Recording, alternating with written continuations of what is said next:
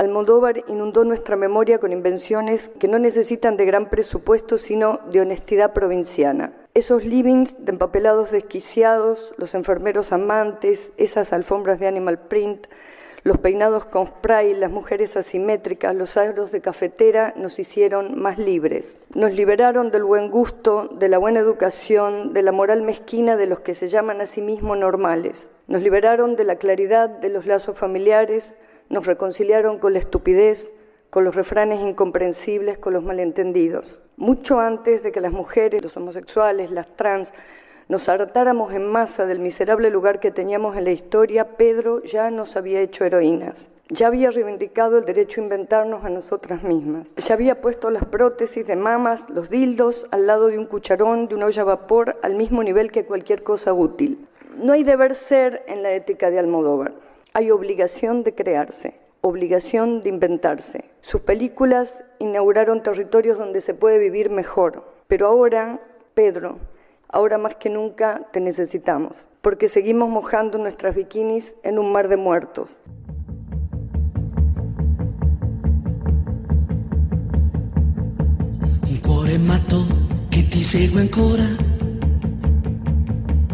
Giorno e pensa solo te.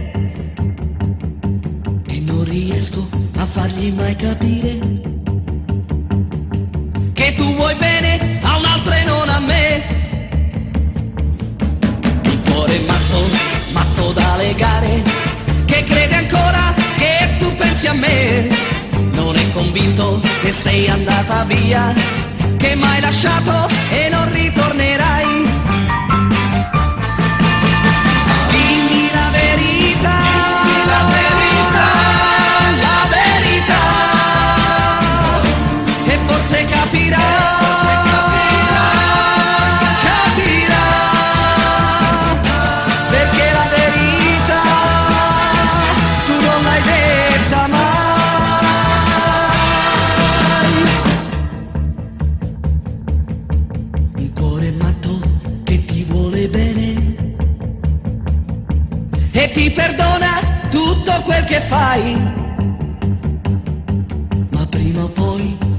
che guarirà. Lo perderai, così lo perderai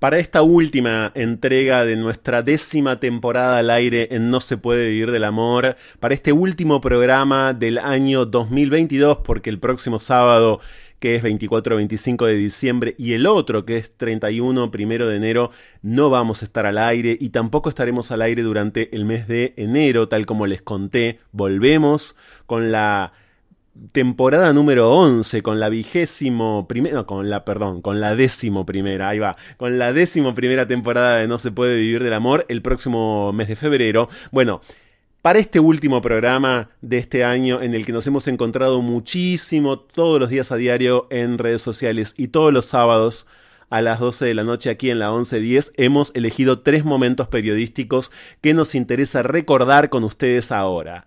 Por un lado, la entrevista a la fundadora del archivo de la memoria trans, María Belén Correa, la activista trans María Belén Correa, la entrevista profunda que pudimos hacerle este 2022. Muchas veces María Belén a lo largo de estos 10 años estuvo en No se puede vivir del amor, pero nunca con la profundidad que logramos en el diálogo de este año.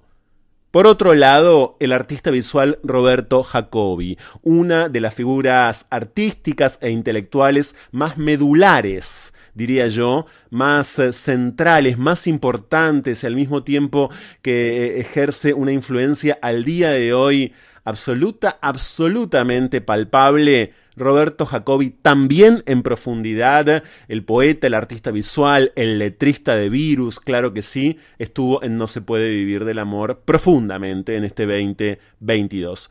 Y por último, Leo Herrera, el eh, generador de contenidos LGBT más importante a mi criterio en lengua hispana estuvo en este programa desde Berlín cuando en este 2022 lo que en ese momento denominábamos viruela del mono, recuerdan, hacía estragos en Berlín y además posibilitaba que tantos estados nación y que tantos agentes responsables dijeran que una vez más era una suerte de peste homosexual la viruela del mono. Bueno, el Herrera estuvo en No se puede vivir del amor aportándonos muchísimo desde Berlín en plena zona de conflicto. Estos tres momentos para despedir entonces este 2022 agradeciéndoles un tocazo que hayan estado nuevamente con nosotros desde hace tanto tiempo renovándonos, permitiéndonos abrir tantas preguntas. Intercambios a la deriva lo que va de la idea al ideal. Diálogos con cierta lógica y acaso desacatos. A la hora en que Buenos Aires parece agotarse. Fuego en la conversación. Llega a No se puede vivir del amor. Cháchara. Palabra. Es lo único que tenemos.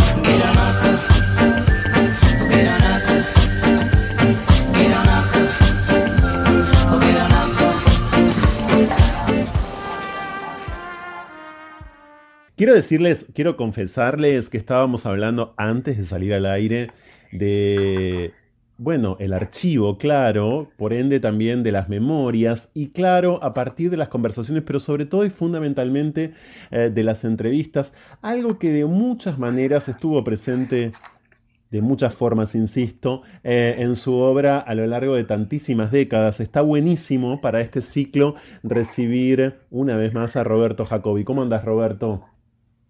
Bien, muy bien. Bueno. ¿Qué, qué ah, ah, ok, sí. Em, ¿Qué relación tenés en general con eso que conocemos como currículum, no? Eh, obviamente cuando a, una persona como vos se la entrevista en general, e, esa entrevista, ese intercambio, hablábamos de entrevistas, repito, está antecedido por una especie de currículum abreviado o algunas líneas o algunas palabras al respecto de todo lo que has hecho. Eh, ¿te, interesa el currículum en ese sentido? ¿Te, resulta gráfico? Mira, eh, como el currículum en general es para presentar a una autoridad, ¿no es cierto? Para conseguir trabajo, para que te dejen pasar en la facultad o algo por el estilo, ¿no? Sí o para emigrar. este, en el caso mío, eh, yo la verdad que no, no seguí la carrera de, digamos, de artista o llamarlo como quieras, pero algo alrededor de eso, eh, de una manera lineal, sino que entraba y salía, cambiaba de actividad, siempre cambié de actividades este, sobre la marcha, digamos, ¿no? Entonces, lo que pasa con mi currículum es que son es muy largo. Por empezar es aburrido. Si tienen que empezar a poner todas las cosas en las que estuve metido, ya se terminó la entrevista. No, claro, eh, pero vos sabés que a propósito de las entrevistas, leía una entrevista eh, estos últimos días que te hicieron cuando en el año 2018, en diciembre, eh, fuiste premiado con el premio a la trayectoria, ¿no? y claro, bueno, efectivamente, la idea misma de trayectoria, ¿cómo se conjuga en tu caso con esas entradas y salidas? A mi criterio, esas entradas y salidas de las que vos eh, son aquello que por lo menos desde afuera te constituye. Si tuviera que decir yo cuál es tu currículum, diría lo que te constituye es que entras y salís de varias superficies, ¿no? Sí, sí, es verdad, es así. Eh, pero bueno, en general los currículums no dan cuenta, quiero decir, de esas entradas y salidas, ¿no? Eh, puede haber una línea que diga, bueno, pero además Debería haber, mejor dicho, una línea que diga, pero además Roberto Jacobi entra y sale, y en general esa línea no la leemos, ¿no? y es que en general los artistas hacen a lo sumo dos cosas, ¿no? O sea, por ejemplo, están en el artes visuales o plástica y, después hacen música. por ejemplo, ahora hay, eh, un sello de música que se llama Otras Formas, donde, no sé, ya creo que hay como 30 artistas que grabaron un tema para hacer esas ediciones, ¿no? Creo que van por el tercer volumen. Sí. Eh, sí, yo no, no es que tengo dos, tengo muchas más.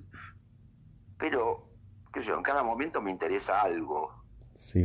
No es que, no es que coqueteo, digamos con distintas cosas. O sea, cuando hago algo me meto bastante a fondo. Claro, y esos intereses fueron siempre mutando para vos, ¿no? Digo, siempre, siempre te pasó desde chico, entiendo, eh, que, bueno, alternabas en tus intereses, ¿no? Sí, sí, sí, sí, siempre fue así. Eh, al principio me, me, sentía mal por eso, me, me daba culpa no, no ser fiel a una artesanía, a un oficio, a una carrera o algo. Y después se me pasó, ya me di cuenta que no, no se puede luchar contra uno mismo. Uno tiene que seguir adelante con lo que tiene y lo que tiene ganas de hacer. Mm. O sea, el, deseo es la mejor brújula. Mm. Sin dudas. Roberto, em, yo tenía pensado, sigo teniendo pensado preguntarte por varias cosas, ¿no? A propósito del deseo, por supuesto, y a más de ya 10 años de esa publicación a partir de la muestra que conocemos como El deseo nace del derrumbe, pero vuelvo a la entrevista como género o como momento o como ocasión. Em, me decías que en general te gusta conservarlas. Eh, ¿Por qué? ¿Qué, le ves a la entrevista? ¿Qué notas que la entrevista tenga? ¿Qué, te parece que puede efectivamente suministrarte o suministrarnos, no? Sí. Bueno, cuando tiene carácter de conversación, digamos así, eh, es un diálogo, ¿no? Es como una colaboración. Me, digamos, me suscita eh, pensamientos o contradicciones o a veces ponen el dedo en la llaga de algo que no quiero pensar y bueno, llegan a pensarlo. Este, es un género que es un género que cultivo, digamos, y las conservo. Bueno, no tengo tantas tampoco, pero eh, ahora justamente estoy preparando un libro con mis entrevistas que lo va, a editar, Mansalva. Ah, ok. Todavía no, todavía no tiene título, pero... Eh, sí, son, es, la primera es de 1985. Bien. Es una entrevista en ese caso. La última quizás sea esta. Ojalá. Eh, es, es, un libro, bueno, en principio es una gran noticia por varias razones, eh, la del libro, porque a propósito del currículum y a propósito de las entrevistas, no te sé cómo de manera involuntaria, todo esto va teniendo eh, muchas relaciones entre sí. Eh, los libros de entrevistas han dejado de editarse en la Argentina, lamentablemente, por muchas razones. Por lo menos, eh, digamos, de manera más o menos masiva, son libros que han desaparecido, ¿no? lamentablemente, insisto. Y mm, en ese punto es que me parece buenísimo que, que, que, que estés preparando eso. La primera entrevista, eh, Roberto, esa de la que hablas, del 85, ¿de quién es? ¿Dónde es? ¿Dónde fue? Eh, sí, esa fue eh, una charla con Sergio Vicio, el escritor. El escritor. Y apareció en un diario que creo que ya no existe, se llama La Razón. Sí, en La Razón. Hay una especie de, razón devaluadísima hoy, en todo sentido, pero que entiendo que, que, sí sigue existiendo. Ahora, lo que me llama la atención también es que esa haya sido tu primera entrevista, es decir, hasta el 85 vos produciendo desde hacía tanto tiempo, ¿no habías dado entrevistas? No, nadie me llamó. Claro. Eso, eso contradice eh, a mi criterio, o, bueno, o ilumina eh, varias cuestiones, eh, Roberto, porque, por ejemplo, habiendo trabajado y, tanto en el ITELA, digo, en tantas situaciones tan mitificadas y a la vez tan importantes objetivamente para nuestra historia y para la historia de las artes visuales, es increíble esto, digo, no, no deja de llamarme la atención. Vos me decís, bueno, nadie me llamó a la distancia pareciera que todos aquellos que como vos tanto hicieron antes de los 80, bueno, eran muy entrevistados. Ah, no creo, no sé, yo no recuerdo muchas entrevistas de aquella época. Eh, no sé, mm. por empezar, digamos, del grupo original, digamos, de lo que se llama los, la vanguardia de los 60, muchos no estaban en la Argentina, bueno, en fin, para que voy a insistir en lo que fueron los 80. Este, no, no era un buen momento para no. No, no, claro, no. Bueno, pero quizás antes de la dictadura, bueno, o, o, bueno, o después, está bien, estamos hablando del 85, estamos hablando, claro, de, de la democracia, si se quiere todavía, de la llamada primavera eh, democrática. Y a propósito del currículum, a esto iba con las relaciones de esta charla, eh, Roberto, yo iba a preguntarte precisamente por aquello en lo que estás trabajando ahora, es decir, en algún punto no podría decir, bueno, iba a empezar por el final, ¿no? Eh, estás preparando un libro de entrevistas y, y qué otra cosa estás haciendo ahora antes de pensar en otros momentos del pasado. Sí, yo durante la pandemia me dediqué a recopilar eh, todas las letras de canciones que escribí. Sí. Que son no sé cuántas, pero ponerle 70 pueden ser, algo así.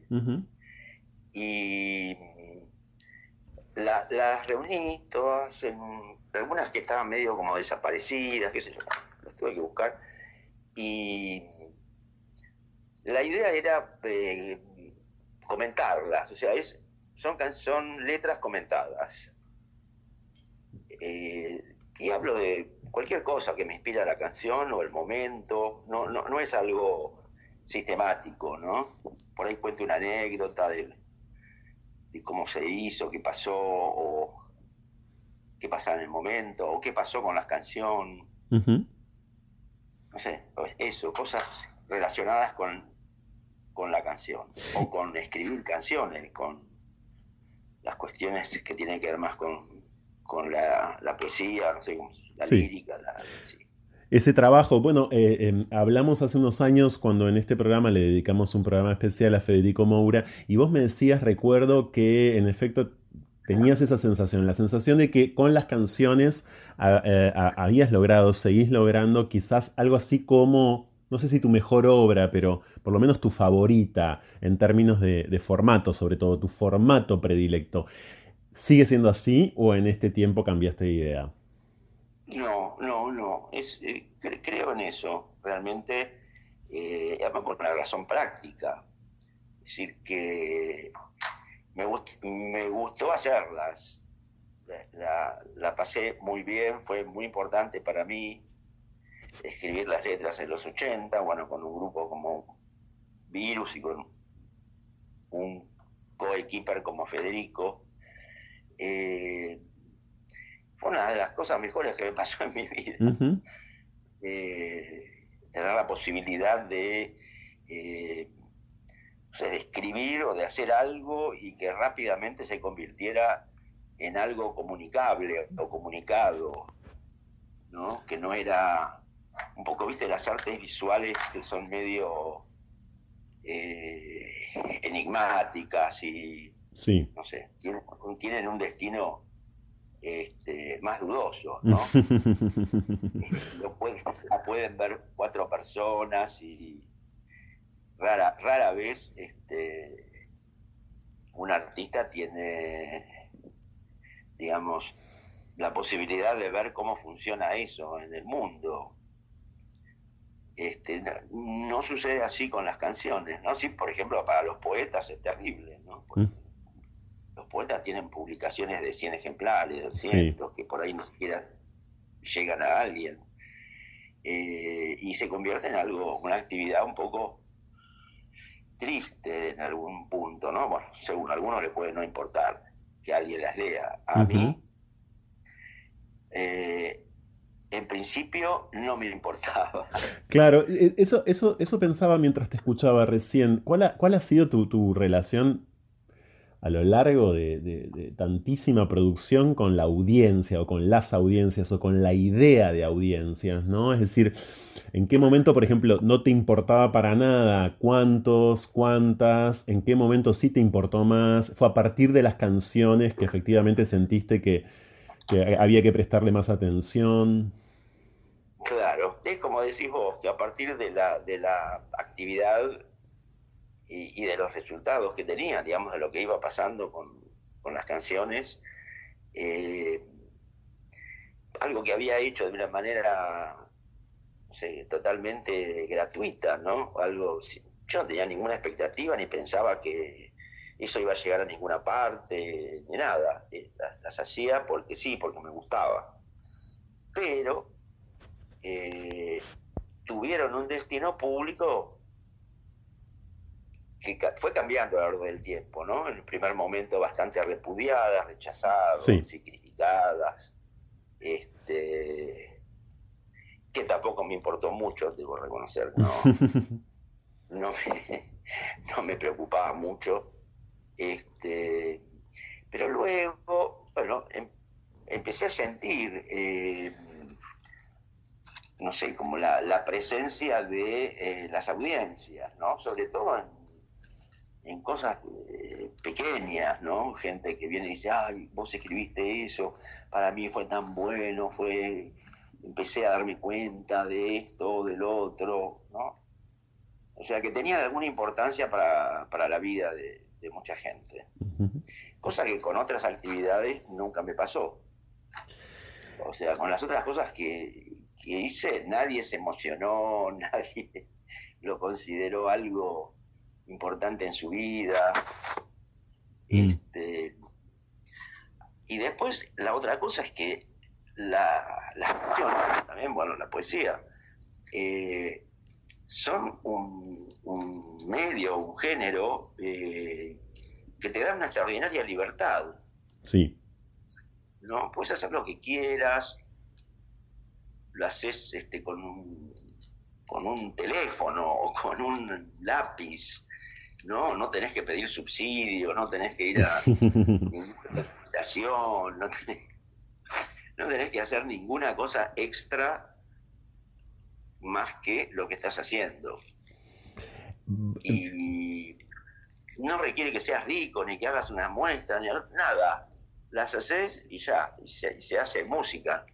Por ejemplo, ahí durante la pandemia que hicimos un, hicimos varios álbumes con con Nacho Marciano, que es en este momento la persona con la que más laburo. Eh, y fue así, hicimos en, no sé, en, un mes hicimos cinco canciones. Algunas veces yo le daba la letra a la mañana y a la tarde la canción estaba hecha. Que son cosas, no sé, para alguien que, que la pasó, digamos, remando para hacer lo que hace, este, muy gratificante.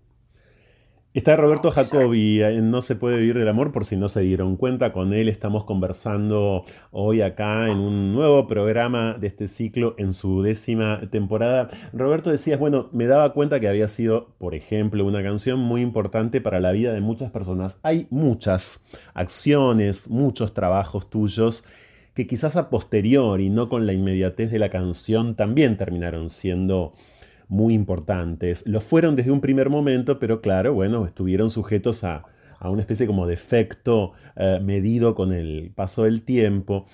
Y para un ciclo como este no puedo dejar de mencionar en ese sentido el Yo tengo SIDA, por, por ejemplo, eh, por varias razones, ¿no? Eh, vos decías recién, bueno, no le cambiaba, digamos, las canciones sí podían cambiarle de algún modo la vida a alguien o un momento de su vida.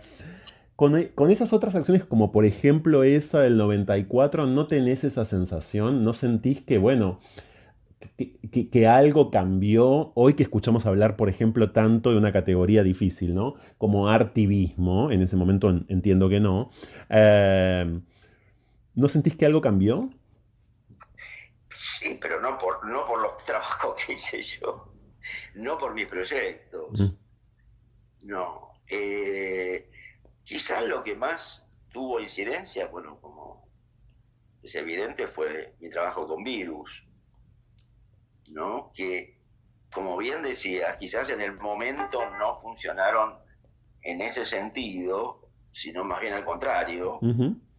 Eh, con el tiempo se fueron convirtiendo en eh, como emblemas un poco de los años 80, ¿no? Que lo mismo pasó con Federico. Sí. Pasaba eso y bueno, no solo a Federico que no le daban bola o lo atacaban directamente, eh, sino también las canciones, el tipo de música, el hecho de que fueran bailables. Las letras eran consideradas frívolas, eh, comerciales, qué sé yo, todos los descalificativos que puedan imaginar. Em, hay, algo que tal. Sí. Con el tiempo eso se cambió, se invirtió y Federico quedó como una especie de monumento del, rock, ¿no?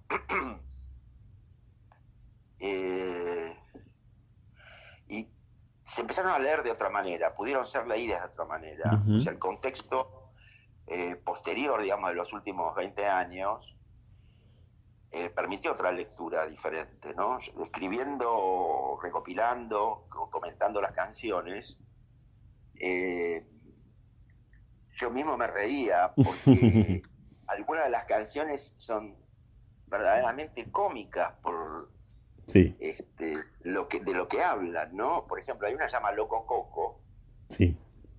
que es eh, una historia de un, un flaco que va a un boliche sí. este, y se enamora de, de una loca. Sí, claro. Y, le, gusta, le gusta la loca y la loca no le da bola porque él está drogado. Y entonces este él se deprime mucho y los amigos este, le toman el pelo, bueno, este, y yo creo que es la primera canción abiertamente gay del rock. Sí. ¿No? Sí. Claro, hasta donde yo tengo registro eh, también, por supuesto. En el momento en el que ustedes la pergeñaban, vos la escribías, mm, esto no era vivido, no era experimentado por ustedes así, ¿no? No, sí, sí, totalmente, totalmente. Nos matábamos de risa haciéndolo. este, y le íbamos agregando cosas para que fuera más. Por ejemplo, el Loco Coco hubo un clip que lo protagonizó Jean-François Casanova. Sí. Este, vestido de chica. O sea, más, más explícito, imposible, pero igual. cuando no se puede, cuando no se puede leer, no se lee. ¿Qué va a ser? Este, hay, algo que, que, solés decir eh, y que me interesa muchísimo, que se vincula al aburrimiento, bueno, y, entonces a la entrada y salida, ¿no? Eh, de las cosas, de, a, tu alternancia eh, en ese sentido. ¿Te aburrís, te seguís aburriendo rápido, Roberto? Menos, creo, bastante menos. Sí, bastante menos. Con esto, por ejemplo, de las canciones que estoy haciendo ahora, este, desde hace algunos años, y también con la poesía. Puse a escribir poesía hace unos años y se publiqué seis libros de poesía. Sí. En, dos años. Y grabamos un disco, un disco, ya no se dice disco, pero eh, un álbum, un EP. Sí. Eh, que se llama Golosina Caníbal. Eh, pueden consultarlo. Sí, están todas las apps de audio. Eso. En todas las plataformas. No, en todas no, en dos, las más grandes. Sí. y no, no me aburro. Estoy básicamente dedicado a, a eso, ¿no? Es lo que más me, me gratifica. Este, igual qué sé yo, eh, suponte me invitan a hacer una muestra en, un país o en un, museo de algún lugar o qué sé yo, bueno, alguien se ocupa de hacerlo, yo no lo hago, pero no es que este, todas las otras actividades o cosas que hice en mi vida no, no cuentan para nada. No, no, claro, no, claro. Solo que, solo que, como decís, bueno, eso está tercerizado, vamos a decir. Eh, no, no, lo haces vos, exactamente. Hay, hay otra, eh, parte de tu producción, sobre todo de, la, última década, que ahora tiene otra resonancia para mí y, la debe tener incluso para vos porque no tengo ninguna duda de que aún no consumiendo más, menos medios de comunicación, escucharás todo el tiempo la categoría odio y la expresión discursos de odio.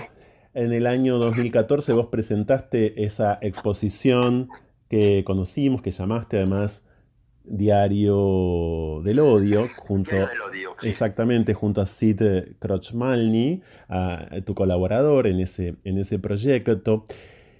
Eh, claro, ahora no diría que esa es una exposición exactamente profética, pero bueno, insisto, hoy estamos escuchando y mucho hablar de odio y de discursos de odio. En ese momento ustedes ya leyendo y, mucho los portales eh, de los grandes diarios argentinos, bueno, detectaron eso, ¿no? Em, ¿Crees que en efecto ese es un fenómeno agudizado, Roberto? Es decir, ¿es, más grave hoy que en 2014? Ah, creo que sí, ¿no? Me parece que va, va, incrementándose. Eh, no solo en Argentina, es un fenómeno mundial. es, es, tratado en en muchos países y se convirtió en un tema, ¿no? Sí. Y, bueno, también está como los, los grupos de derecha o de ultraderecha están, han brotado en muchos países y suceden las cosas más absurdas. Por ejemplo, en, en Rusia hay dos organizaciones nazis gay. Sí que se dedican a este, atacar a los inmigrantes o cosas por el estilo. Que eso era una cosa medio inimaginable, ¿no? Hace 30 años podía soñar una cosa así, ¿no? Eh, o sea que la, esas categorías, digamos, del, del deseo de, exterminar a los otros, penetra en, cualquier sector de la sociedad, ¿no? Imagínate vos que hay rusos, lo mal que la deben pasar. Sí. Y aún así se organizan en contra de los inmigrantes. O incluso en contra de otra gente gay. sí. A ellos les gusta vestirse con uniformes y, hacer así, hacerse los machirulos. Y entonces otro, otro estilo de gays no, los atacan porque les parecen poco honorables. ¿Y en la Argentina? ¿Cómo ves esa misma situación, el surgimiento de esos movimientos que quizás prima facie podríamos decir, bueno, comparado con otros lugares del mundo, este fenómeno en la Argentina es todavía muy incipiente y minúsculo, pero esa es una consideración más bien personal. ¿Cómo lo experimentás vos? sé, realmente no sé qué, destino tiene, pero el potencial está, ¿no? El, potencial de daño y la, y la... Una cosa que es impresionante es la intensidad del odio por parte de gente que no tiene nada que perder, a quien nada se le está sacando. Es, es realmente son fenómenos que tendrían que ser más estudiados, ¿no? Este, entonces se ve en las manifestaciones de golpe una, una señora cualquiera que debe vivir de una jubilación gracias a que se la dio el gobierno hace dos gobiernos atrás. Eh, y, tienen un odio eh, contra, por ejemplo, contra Cristina, que es absurdo, no se entiende de dónde sale, pero es algo tremendo, visceral, no es una cosa razonada. Eh, no sé, no, no he leído todavía estudios muy detallados de, esos temas, ¿no? Pero sí llama la atención, ¿no? O los votos a mi ley por parte de sectores de clases populares. Eso no sé cómo se entiende. Bueno, está en, de algún modo lo que acabas de decir, cuando no se tiene más nada para perder, en principio, ¿no? Por simplificarlo, eh, diría eso, retomaría esto mismo que vos dijiste, ¿no? Esa sensación de no tener más nada para perder, que en algunos, en muchos, conduce a, ese tipo de elección. Puede ser, puede ser. Pero sí, es, es algo que en algún lado eh, que no sé cuál es ese lado, eh, da la sensación como que saben lo que están haciendo, que lo están provocando deliberadamente, pero no podría decirte quién. Mm. Pero da la sensación, ¿no? Que es tan mundial que es, ¿por qué en todos lados, no sé, en, Estonia o qué sé yo? Este, en Perú, por ejemplo, hay grupos nazis peruanos. ¿Te imaginas que idolatran a la clase blanca, la, como si fueran los nórdicos? Sí. Pero no, no son noruegos precisamente. ¿Ves una manifestación, ves una manifestación de, nazis peruanos? Y en, cualquiera de esos países los, los muelen a palos, los otros nazis. Sin dudas. Los los marrones. Mm. Y eso es efectivamente lo que, lo que está en líneas generales, bueno, ocurriendo, es materia permanente para, un programa como el nuestro. Ustedes que nos están escuchando ahora con Roberto Jacobi lo saben y qué bueno es poder conversarlo con vos, Roberto, em, sinceramente, porque toda voz en ese punto eh, eh, que contribuya a cierto análisis de esto, bueno, o que, o que mm, incremente la zozobra, el asombro, el rechazo eh, ante todo esto, es por supuesto muy, muy, muy especialmente bienvenida acá. Vamos a esperar la salida de, tu libro de entrevistas, entonces, que ¿cuándo pensás que va a poder publicarse por Mansalva? Y yo creo que va a salir en julio, tengo la sensación. Ah, ok. Bueno, falta muy poco. el, otro, el de las canciones, sí. debería salir en noviembre. Ok. Bien, o sea que hay un... Hay un... Planeta. Ah, el, de las canciones lo edita Planeta eh, y el de antes, eh, las entrevistas Mansalva. Queremos agradecerte mucho este rato con No se puede vivir del amor. La verdad es que en lo personal me gusta mucho escucharte. Eh, gracias de verdad porque eh, la conversación, justamente de la que hablamos al comienzo, la entrevista, me llevó a, zonas que no, no, estaban exactamente pensadas por mí antes de este diálogo, pero que, insisto, terminaron sumando y mucho a las inquietudes que eh, semana tras semana tenemos en este programa. No quería preguntarte especialmente de esto y sin embargo eh, aparecieron, lógico, eh, y suman muchísimo. Roberto Jacobi, es un placer y es un honor. Muchas gracias.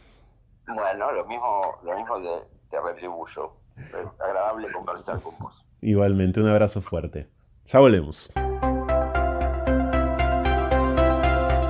Escapar la mejor manera de volver a nosotros mismos. Seguimos con más. No se puede vivir del amor. Con Franco Torcha. Y tal como adelantamos al comienzo del programa del día de hoy, de No se puede vivir del amor, en el décimo año de nuestro programa, queremos conocerla todavía más. De un tiempo a esta parte, desde luego, se hace presente en nuestro ciclo, porque de un tiempo a esta parte, cada vez con mayor peso, con mayor firmeza, con mayor importancia, se hace presente en las políticas y sobre todo en las políticas de memoria, claro, de las disidencias sexogenéricas de nuestro país. Le damos siempre y una vez más la bienvenida a No se puede vivir del amor, a la fundadora del Archivo de la Memoria Trans, a la activista María Belén Correa. ¿Cómo andas, María Belén? No, hola, muchas gracias. Saludos a todos los oyentes. María Belén, pensaba hace un rato antes de iniciar este diálogo en tus años previos, en toda tu vida previa, justamente al, proyecto más estático del archivo de la memoria trans, pensaba en tu niñez y en tu adolescencia y se me ocurría entonces preguntarte esto, si en algún otro momento de tu vida tuviste este afán de coleccionista, de archivista, ¿qué coleccionabas? ¿Qué parte eh, eh, de tu personalidad se interesó siempre quizás por la memoria? Bueno, a ver, este, de mi infancia, pero mucho más de mi adolescencia, yo tenía mi sueño en aquel tiempo que decía quiero ser guía de turismo. Ajá. Estudiar guía de turismo.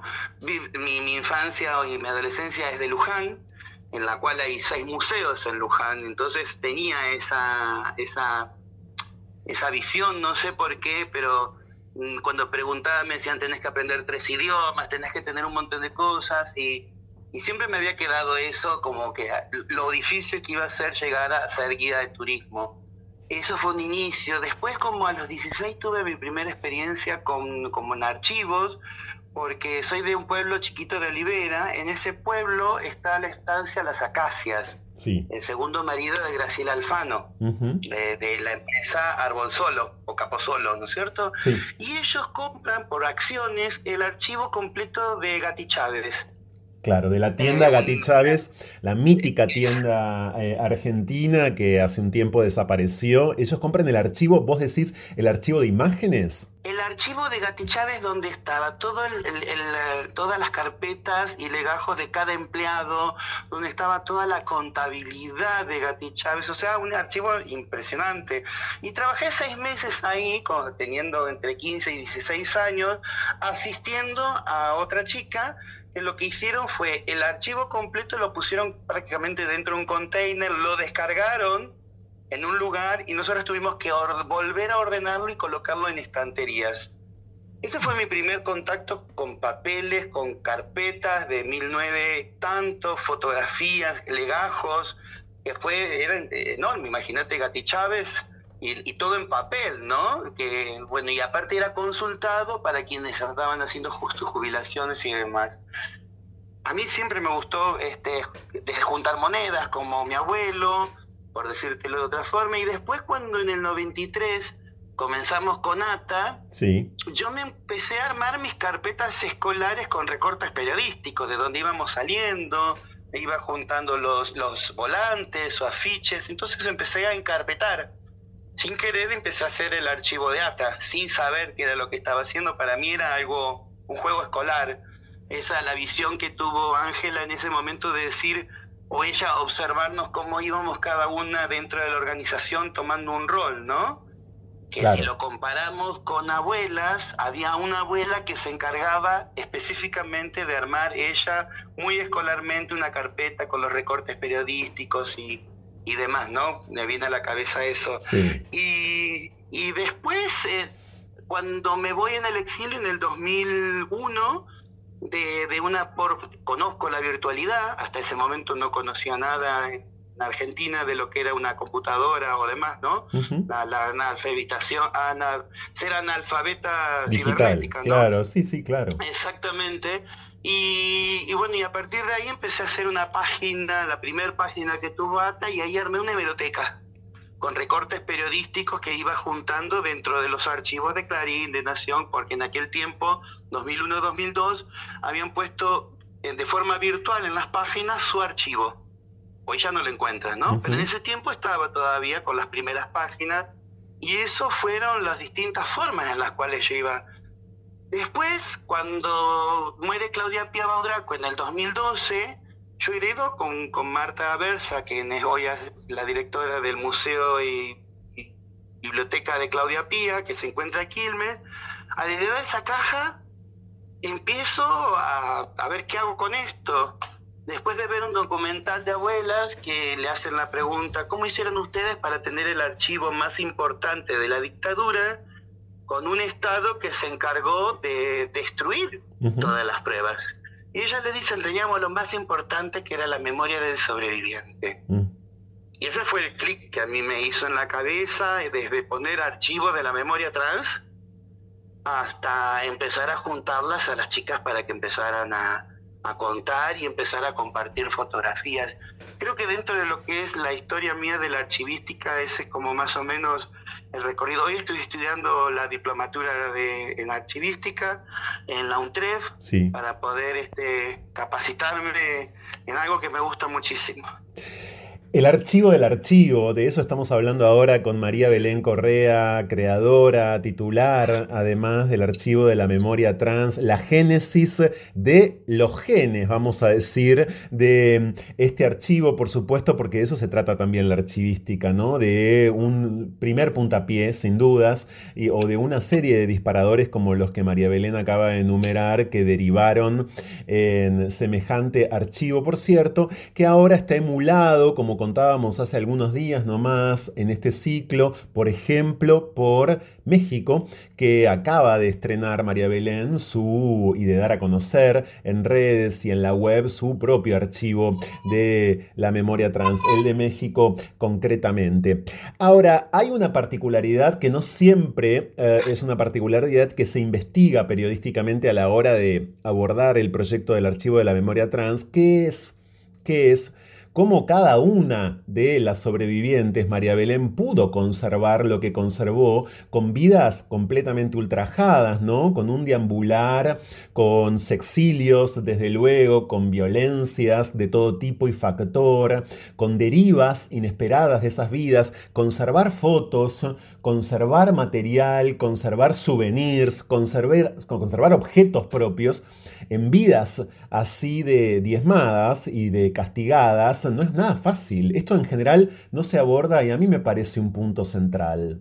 Un punto central como para poder identificar a las compañeras como artistas, como coleccionistas, como conservadoras, ¿no? Claro. Por eso mismo que vos estás diciendo, ¿no? Porque artistas porque fueron ellas mismas o nosotras mismas quienes sacamos esas fotografías como protectoras porque fuimos nos encargamos de proteger ese material, como conservadoras porque nos encargábamos de que sobrevivieran inclusive después de mi muerte porque hacíamos que mi mejor amiga heredara mis fotografías porque sabía que la familia era lo primero que iban a tirar. Porque es el testimonio de la oveja negra. Sí. Entonces, este, todas sabíamos que las fotografías tenían que ir a otra amiga. Las familias se iban a quedar con las cosas que para ellos es de valor. Las cosas de valor que nosotras pensábamos eran las que heredamos a, una compañera. Mi mejor vestido, mi mejor zapato y mi colección de fotos. Mm. En ese punto, ¿qué colección de fotos eh, o qué postales, si querés, qué, qué, material hasta este momento del archivo, María Belén, a vos te conmovió especialmente o crees que por razones personales, es el más valioso. Quizás no lo sea en términos estrictamente historiográficos, pero sí para vos, ¿no? Eh, ¿En qué momento te topaste con un material, quiero decir, que te movilizó especialmente? Uy, eh, que me llame Alejandro, el hijo de Ángela Bani, mm.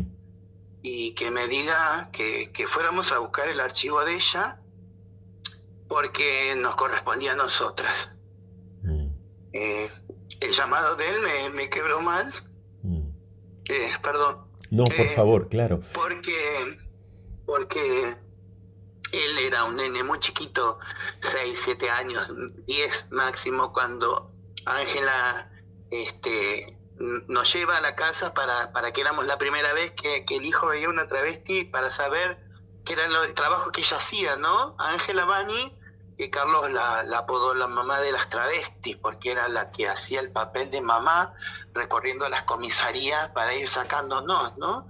Y dentro de esos del archivo que tenemos de Ángela Bani, no solamente encontramos la partida original de Carlos Jauregui, la partida de nacimiento de Carlos Jauregui, encontramos los legajos de cada una de las chicas que ella coleccionó, sus anotaciones de defensa, su listado de 300 chicas que tenía, porque siempre decía Ángela y sus 300 chicas, y, y, tener eso, pero sobre todo que el hijo reconociera que eso nos pertenecía porque era parte de, nuestra historia, dijo, ¿no? Eso es parte de ustedes.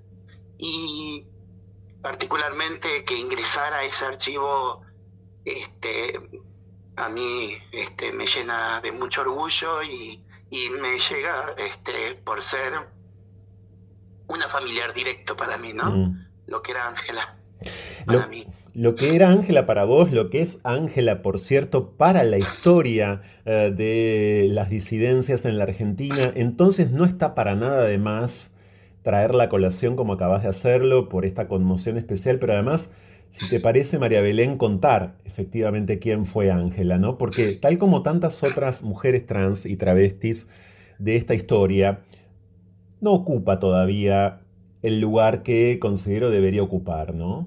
en la memoria colectiva. Sin dudas en el trabajo del archivo de la memoria trans, sí, pero me refiero a la memoria colectiva, a la memoria, si se quiere, masiva de los movimientos. Ella nombraba siempre un proverbio portugués que decía, es preferible merecer honores y no tenerlos que tenerlos y merecerlos, ¿no? Este, ella era, estaba conforme con los honores que le hacíamos nosotras y, quedó un poco relegada en la historia oficial del movimiento y cuál fue su paso y cuál fue la importancia. Ella, con su estrategia entre el 93 y el 98, volteó los edictos policiales. Los históricos edictos policiales con sus estrategias de apelo señor juez, de que nos pusiéramos pantalones, que, nos, que pudiéramos sacar nuestro DNI, aunque sea con una foto que no correspondía como quisiera, pero el DNI hacía que fuéramos fácil de identificar para cuando ella nos tenía que buscar, esas distintas estrategias que ella como abogada, una mujer cis, recién separada, con un hijo, que daba clases en el día y en la noche se caminaba, toda, se recorría las comisarías porque sabía en cuáles eran las comisarías clave donde estaban sus chicas. Eh, fue clave, Ángela, para poder voltear los edictos policiales. Y como acabas de recordar, María Belén, Ángela era una mujer cis. Señalo esto porque vos también, claro, sabés y mucho respecto de esta crítica que suele hacerse hoy muy a menudo, estos señalamientos que escuchamos de manera muy frecuente eh, de parte de ciertas activistas, de parte de, sí, de ciertas figuras incluso, respecto de la colaboración o no de las personas cis en el movimiento travesti trans, del lugar eh, que a veces de forma dominante, un tanto también expropiadora, como no, pueden o no ocupar algunas personas cis. En retrospectiva, este, este, ejemplo, este ejemplo mayúsculo eh, de Ángela, me parece, eh, señala que, por cierto, a veces las alianzas de las personas trans y travestis con algunas personas cis fueron muy productivas y fueron, además, salvadoras, diría, ¿no? Prácticamente fue clave para poder tener una persona que nos defendiera este, porque en aquel momento estaba, por ejemplo, nuestra abogada trans, la Pochocha, pero ella, que era la, doctora de Viace, ella no tenía la misma fuerza ante la policía como tenía Ángela, una mujer con una pasividad en la cual ella los podía enfrentar. Eh, la doctora de Viace podía, si los ponía a enfrentar, iba detenida nuevamente porque no la respetaba ni como abogada. En, cambio, Ángela tenía ese don de poder sentarse a negociar con el policía y le decía, mira, yo tengo que hacer mi trabajo, yo no te quiero joder tu ascenso, pero si vos no me la das, yo me voy al juzgado. Mm. Y con esa pasividad los amenazaba directamente, porque era, o me das a la chica para que yo me la lleve, o yo te bajo la, el ascenso. Mm porque te denuncio. Y con esa pasividad, este, Ángela era una persona estratégica, quiero decir, y en algún tiempo en la cual sin ser desmerecedora, pero gays y lesbianas no querían acercarse a nosotras porque era como en aquel tiempo dependiendo a quién tenía al lado, yo podía caer preso por quién tenía al lado. Entonces, ir caminando con una travesti al lado era sinónimo que ibas a estar preso. Entonces, mucha gente se alejaba de nosotras. Eh, acordémonos que el, el, inicio del movimiento gay lésbico comenzó con la clase media alta. Mm. Este, eran personas que viajaban a Europa, eran personas que viajaban, eran eh, estudiados, eran profesores, eran psicólogos, eran maestros, ese era el, activismo gay lésbico que había en ese tiempo. Y, todavía seguía pasando eh, que cuando vos denunciabas que estaba detenida, eh, la palabra el algo habrán hecho. Seguía rondando, inclusive dentro del movimiento gay, lésbico, en la, parte, sobre todo, con los pocos abogados que había la experiencia está que cuando tuvimos el primer allanamiento en la sede de ATA, eh, había cinco abogados presentes y Carlos Jauri le dice hay que defender a la chica, ¿quién quiere ir? Y la única persona que levantó la mano fue Ángela Bani. Mm. Qué importante, ¿no? Sí, claro. Estamos en diálogo con María Belén Correa, fundadora del Archivo de la Memoria Trans y una de las activistas de la disidencia sexogenérica del país más importantes de la historia.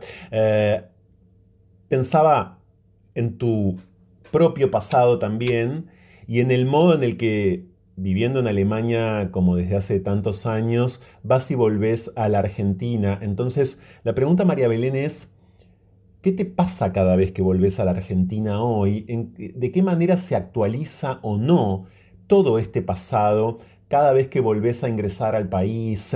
¿Cómo, cómo vivís ese ida y vuelta, ese fluir permanente entre Alemania y nuestro país? Estoy tan conectada desde el extranjero como si mi casa fuera el consulado argentino. O sea, en cuanto a noticias y demás, no tengo un gran golpe como para mostrar mi distancia, trato de que no sea así, este, pero sí cuando llego y si puedo decir desde el momento que me fui en el 2001, en, cuando regreso por primera vez en el 2008, que fue el primer golpe fuerte, eh, cuando iba caminando por la calle veo una travesti en bicicleta y hago dos calles más y veo una en patines y, la sede de la asociación en la, en, visible en Corrientes y Callao. Que eso cuando yo me fui, pues me fui por la persecución por ser la presidenta de ATA y en los allanamientos que hacían en la asociación. Esa fue la primera vez que tuve un golpe, un shock así muy grande y me acuerdo cuando Pía me lleva a Vélez a una, una movilización que hablaba Cristina. Y, y, la veo a Pía que iba, venía para acá, venía por acá y terminamos atrás del escenario. Y yo veía a toda esa gente y además que tenían una aceptación de, con, con, las travestis, el movimiento, que eso fue la primera vez que yo vi un, un acercamiento y una, un cambio verdadero. De, a partir de ahí, del 2008, que venía todos los años para, con, con la ilusión de quedarme, ¿no? Y, y, tener ese mecanismo de ida y vuelta. Creo que hoy en día lo que tenemos que estar pensando mucho más es qué es lo que ha pasado y como en el 2012, como la llegada de la democracia para las personas trans, porque fue a partir del 2012 que tuvimos nuestra identidad. El Estado nos reconoció con una identidad. En una Argentina de los derechos humanos donde la búsqueda de la identidad es tan fuerte, nosotras la pudimos lograr a partir del 2012, justo en la fecha con la coincidencia del archivo de la memoria trans. Este, y eso es parte, el archivo es parte de la documentación para poder llegar a una reparación histórica. Es María Belén Correa quien está junto a nosotros hoy en No se puede vivir del amor en una conversación eh, especial que queríamos mantener con ella. Siempre es especial, por supuesto, conversar con María Belén, pero más especial creemos que es esta conversación a propósito de las provincias. María Belén de Claudia Pía recorriendo las provincias. Bueno, pienso claro en Claudia Pía en Santiago del Estero, donde tuvo el boliche que le da nombre ¿no? al libro Si te viera tu madre. Pienso también en el eh, transfemicidio del que dimos cuenta hace poco más de un mes en este programa de la activista santafesina Alejandra Ironisi. Y mm, la traigo a colación, y traigo a colación una vez más su transfemicidio, cómo no hacerlo, por cierto, por algo que, a propósito también de Santiago del Estero, dijo en este ciclo no hace mucho la activista travesti santiagueña Luisa Paz. Eh, habló, claro, del derecho al noviazgo, un derecho todavía no conquistado que parece completamente lejano aún para las mujeres trans y para las travestis de nuestro país. Alejandra Ironisi fue asesinada por quien era eh, hasta hace días algo así como su compañero, o como su pareja, o como su novio. En efecto, está lejos de ser conquistado el derecho al noviazgo, María Belén. Yo creo que parte de es que el noviazgo y el amor fue bastante negado durante mucho tiempo. Por ejemplo, en aquel tiempo que nosotras éramos consideradas delincuentes, la única forma de poder relacionarnos era con otro delincuente o hasta con un policía, porque es lo que tenías constantemente cercano. Creo que parte del machismo hace de que el hombre no se permita amar a una travesti o a una persona trans. Creo que hay que pasar ese, ese umbral y romper ese machismo como para que el hombre se decida o, la otra persona se decida a, poder querer amar a, la diferencia o a la disidencia. Em, es uno de los derechos que todavía eh, siguen faltando. Este, es considerada que una travesti. Me acuerdo, mira, me acuerdo de, un de una de un flyer de una de las marchas gay lésbicas que había en ese momento cuando nosotras peleábamos para que la marcha fuera también travesti transexual y, habían hecho un afiche donde había gente besándose, mujeres besándose, hombres besándose y la travesti sola. Entonces ahí fue que dijimos, que, el mensaje ¿no? que había en ese momento desde, la mismo, desde el mismo colectivo en la cual la travesti tenía que ser el payasito pintado que estaba sola, pero jamás se la pensaba que podría estar este, enamorada o que pudiera tener un amor, ¿no? Creo que es parte también de ese trabajo de que las compañeras entiendan que sí merecen ser amadas y y bueno, eso es parte de, mi análisis. Yo me tuve que cruzar el océano para, para, mm. conocer el amor. Mm. Yo ahora estoy cumpliendo 10 años de casada, 14 años juntos, y, tengo un compañero que, eh, si bien no sabe toda mi vida, porque no le quiero contar todas mis cosas, lo que pasaron, lo que pasé, pero él más o menos entiende, porque me viene conociendo de todo este tiempo, este, entiende lo, lo que yo hago este, como trabajo, ¿no? Y como activista.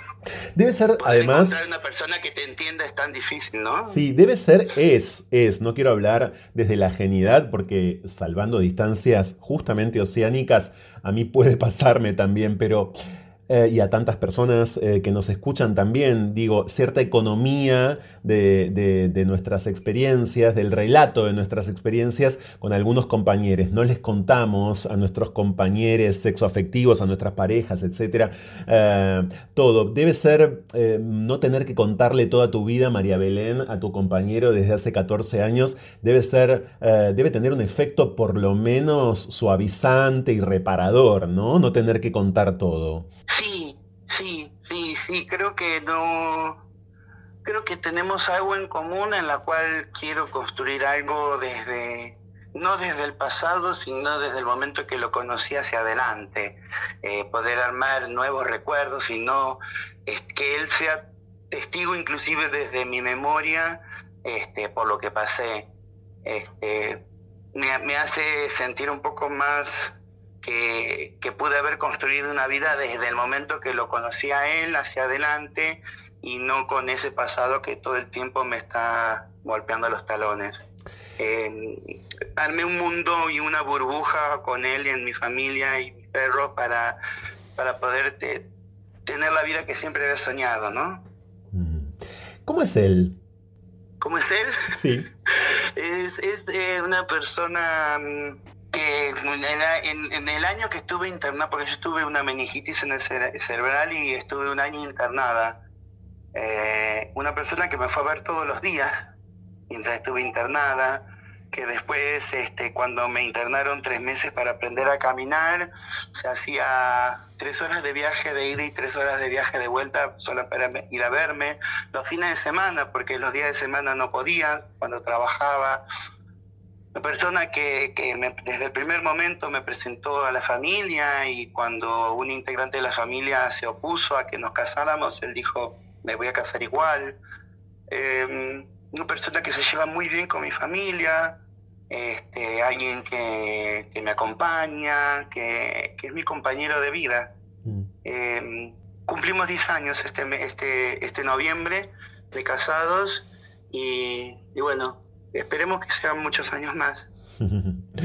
Claro, claro, es María Belén Correa, ¿eh? por si acaban ustedes de sintonizar, no se puede vivir del amor, quien está compartiendo parte de, su vida y de su presente también, eh, claro, con eh, nosotros. Cuando te detenés también a observar a propósito del presente, este presente, por ejemplo, la profusión María Belén de identidades no binarias, las nuevas formas de identificación y de desidentificación, en general en ese caso de capas más bien jóvenes, ¿no? Eh, de nuestra sociedad. ¿Qué te pasa? ¿Qué sentís? Siento que están como cuando nosotros entramos al movimiento gay lésbico, y como que la, mitad siente como un rechazo, la otra mitad siente como una aceptación. Es parte de, las nuevas generaciones que haya nuevas identidades y nuevas formas de poder expresarse y es lo más lindo que pueda llegar a pasar. Que no tengas que a veces hasta dar explicaciones ni de cómo ni qué. Eh, esas, distintas casillas que, que hacen de que a veces nos dividamos. Este, a, a Joseph felicito y celebro cada una de las identidades, pero sobre todo celebro a, los padres que acompañan a las, a las niñeces hoy en día. Me voy a contar algo que me pasó hace dos días cuando venía en el subte. Eh, veo a una, una señora que, que tenía el que venía con, con un niño y se suben al subte casi enfrente mío y, me llama la, ella queda de espaldas hacia mí, me llama la atención que tenía una mochilita de infante de unicornio. Y después cuando ella se corre un poquitito yo veo a un niño que tenía eh, un pantalón de jean y un buzo, ¿no? Muy grande. Tenía unos, un pelo largo con rulitos, muy bonita, pero tenía una coronita en la mano. Y estaba jugando con esa coronita. Y me quedé mirando Mm. la acción como ella jugaba y compartía el juego con su madre. Eh, y justo cuando bajan, bajan justo en la misma estación que, que bajo yo, y juro que iba este, siguiéndolos. Este, hasta que un momento antes de salir del, tren le pido permiso para, yo tenía esos perfumitos de muestra gratis chiquitito, y le, le, pido permiso si le podía regalar un perfume a su hija. No quise preguntar nombre, no quise preguntar nada, me quería quedar con la ilusión de lo que yo veía. Y le dije, ¿le puedo regalar algo a tu hija? Y me dice que sí. Le pedí permiso, me agaché, le dije, toda reina tiene que tener un perfume. Y se lo di. Y me fui. Lo que yo sentí mm. era que estaba perdonando mi infancia en ese momento. Por eso no quise preguntar nada. Yo me quedé con lo que había visto, con lo que había sentido y te juro que no quise ni darme vuelta para ver si lo que había pasado había sido verdad o no, o si me querían seguir o preguntar algo, no quise saber más, no quise, y no quise romper eso que había vivido y salí. Este, y, me quedo con esa experiencia en la cual, qué linda infancia va a tener esa nena. Pero ¿por qué, esa sensación. ¿por qué sentías que tenías que perdonar tu infancia. ¿Hay algo que, que tenías que perdonar de vos misma en tu infancia? Sí, sí, sí, sí. Sí, sí, sí. Yo durante mucho tiempo, mi vida comenzó después de los 16 años.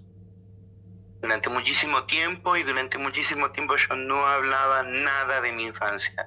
Absolutamente nada. Cuando vos me preguntabas de mi pasado, yo te decía, viví en un pueblo y me fui a los 16 años a Capital Federal y a partir de ahí podía hablar. Este, no pasé ni violaciones ni nada por el estilo como normalmente puedes llegar a imaginar. Yo lo que pasé fue mucho bullying escolar eh, de otros colegios. Creo que algo lo cuento. La primera vez que lo conté fue en el canal Encuentro cuando hicimos el documental eh, sobre lo, que me pasaba en el tren y las ganas de querer matarme este, tres veces y que una maestra me salvara este, con lo que me habló, ¿no? Este, fue, fue hace muy poco que pude hablar con esa maestra y empezar a hablar este, sobre mi niñez. Y es eso, creo que es parte de, del proceso de empezar a perdonar a mi niñez. Que también gracias a esa niñez empecé a entender que por haber pasado esa niñez es quien soy hoy también que también es parte, que no tengo que separarla, ni encerrarla, ni aislarla, ni tampoco destruirla. Bueno, es eh, parte de mi archivo. Claro. Y ese niño eh, con esa madre que te cruzaste hace días en el subte porteño, no sabe, todavía al menos, en algún momento quizás lo pueda eh, identificar con quién se cruzó, justamente, ¿no?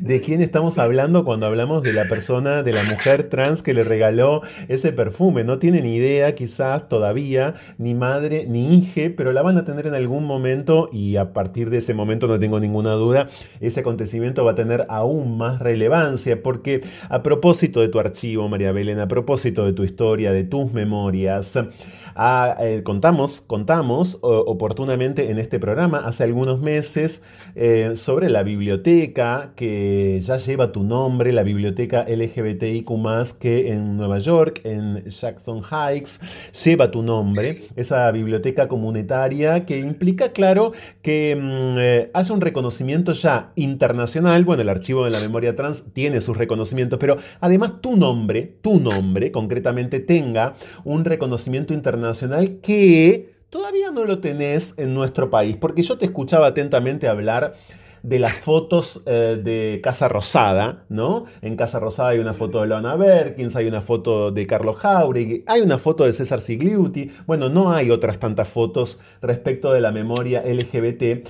Y estamos hablando de todas personas muertas, claro. Eh, tu reconocimiento en una biblioteca neoyorquina, y permito, me permito ahora decir esto, Reconocimiento que cité hace algunas semanas también cuando tuve la oportunidad de conducir un evento que marcó eh, eh, la inauguración de una biblioteca LGBT que lleva el nombre de Carlos Jauregui de la red de bibliotecas públicas de la ciudad de Buenos Aires. Dije en ese acto eh, que mm, había una biblioteca en Nueva York que ya lleva el nombre de María Belén Correa y cómo es posible que no haya una biblioteca en la Argentina que lleve su nombre y así como el nombre de María Belén, tantos otros nombres, ¿no? De personas eh, y de activistas trans y travestis que están vivas y que de ninguna manera necropolíticamente tenemos que seguir apostando a que mueran para que eh, esos reconocimientos lleguen, ¿no? Eh, pienso eso, pienso que Casa Rosada debería tener tu, foto y quizás otras tantas también, claro. Eh, es cuestión de discutir esas políticas de memoria, pero esa discusión no está dada, ¿no? Estamos lejos, ¿crees todavía, de poder discutir desde el presente la memoria travesti trans, los reconocimientos a las personas travestis y trans en el presente, no post-mortem? Lamentablemente Argentina tiene ese mecanismo de, homenajes post-mortem que es tan, tan marcado, ¿no? Desde las fechas y, los espacios.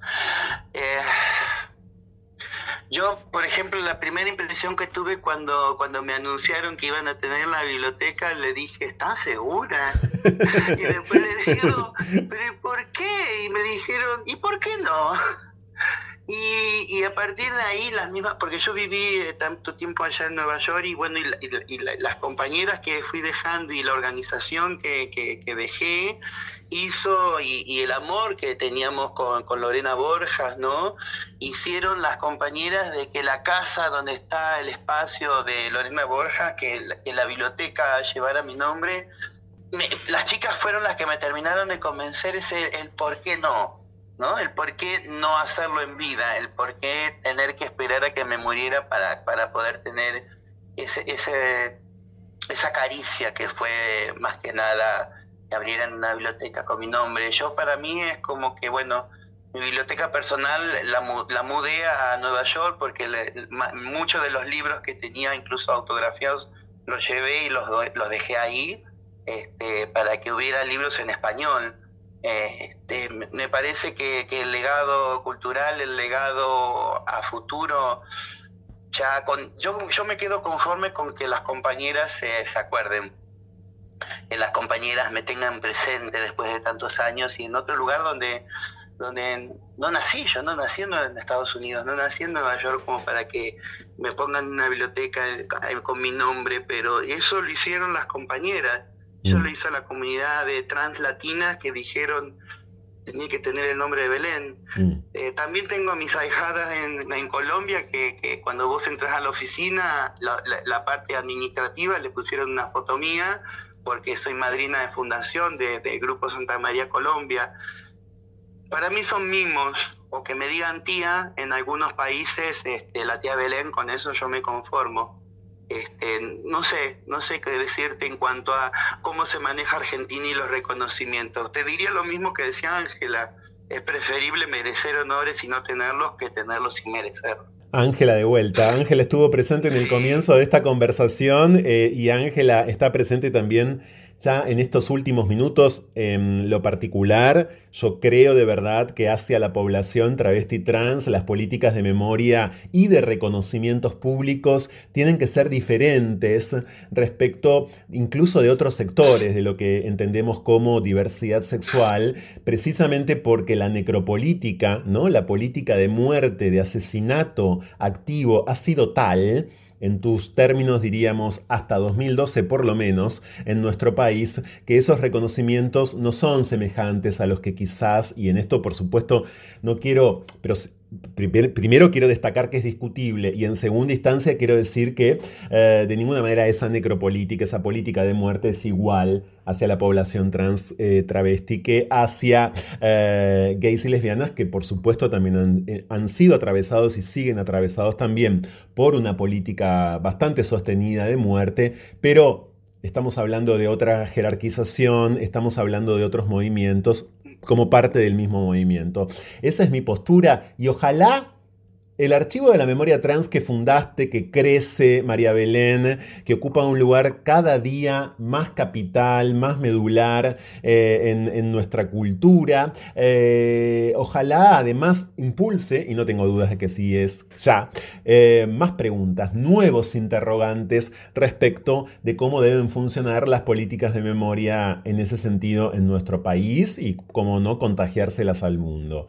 Quiero agradecerte mucho este momento, todos estos minutos, toda esta conversación eh, con No se puede vivir del amor y a propósito entonces reconocerme también cada vez más, me parece, como un sobrine tuyo, eh, a propósito de tu condición de tía. Gracias en todo sentido y por todo, María Belén Correa. Muchas gracias. Muchísimas gracias. Gracias a todos los oyentes porque ya van más de 10 años, ¿no? Sí, este programa está, eh, está, este cumpliendo 10 años, sí. Por eso, 10 años. Entonces hay, a, todos los oyentes, muchísimas gracias por, por seguirnos. Un fuerte abrazo. Gracias.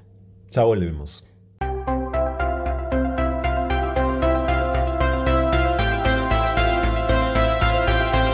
No se puede huir del amor aunque lo nuestro sea fugarnos. Ya volvemos. Es eh, artista, es escritor, es activista. Hay una palabra que su español, estoy seguro, no ha olvidado, que es la palabra agitador, una palabra por cierto, bastante maltratada, muy, diría yo, sobreinterpretada, pero en este caso creo que es muy adecuada para la parte de su trabajo que miles vemos en redes sociales. Hay otra parte de su trabajo, sin duda, ni hablar de su vida que no conocemos, que ignoramos. Vamos a concentrarnos sobre todo en la primera de ellas, en su trabajo, como todo esto que acabo de, de reseñar en redes sociales. Es mexicano, eh, hace mucho tiempo que vive en los Estados Unidos, ahora está en Berlín. Le damos la bienvenida a No se puede vivir del amor a Leo Herrera. ¿Cómo andás, Leo? Leo, mucho gusto. Leo Herrera aquí presentando, presente. Bueno, hace mucho que, me decías no hablas tan seguido español, ¿puede ser? ¿O cada tanto hablas español? No, sí, sí, hablo español. Yo hablo con mi madre en español casi todos los días. Nomás que no he hecho entrevista llena en español. Claro, ok. Hace mucho que no.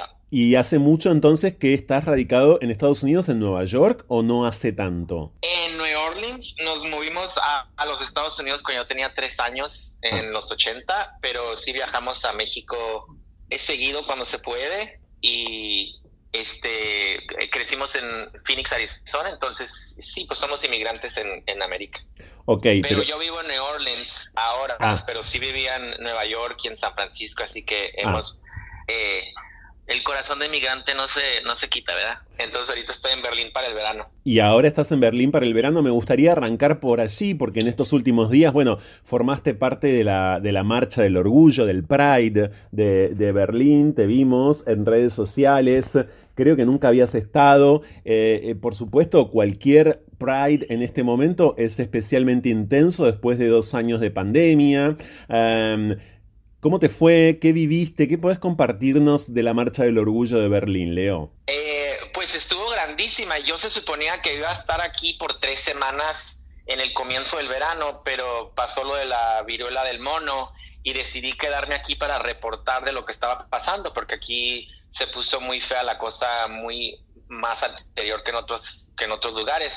Entonces yo no sabía que iba a estar aquí hasta, la, hasta las marchas del orgullo traje tres semanas de ropa, entonces traigo las mismas camisetas, pero este me tocó estar aquí para las celebraciones en Berlín, que son las más grandes de Europa, y estuvo pues muy fenomenal. Hay, hay diferentes marchas para, para toda la gente, y, y mi amigo estuvo aquí y me subió una a un float. Sí, a una carroza. Acá le decimos. a una carroza. A una carroza, sí.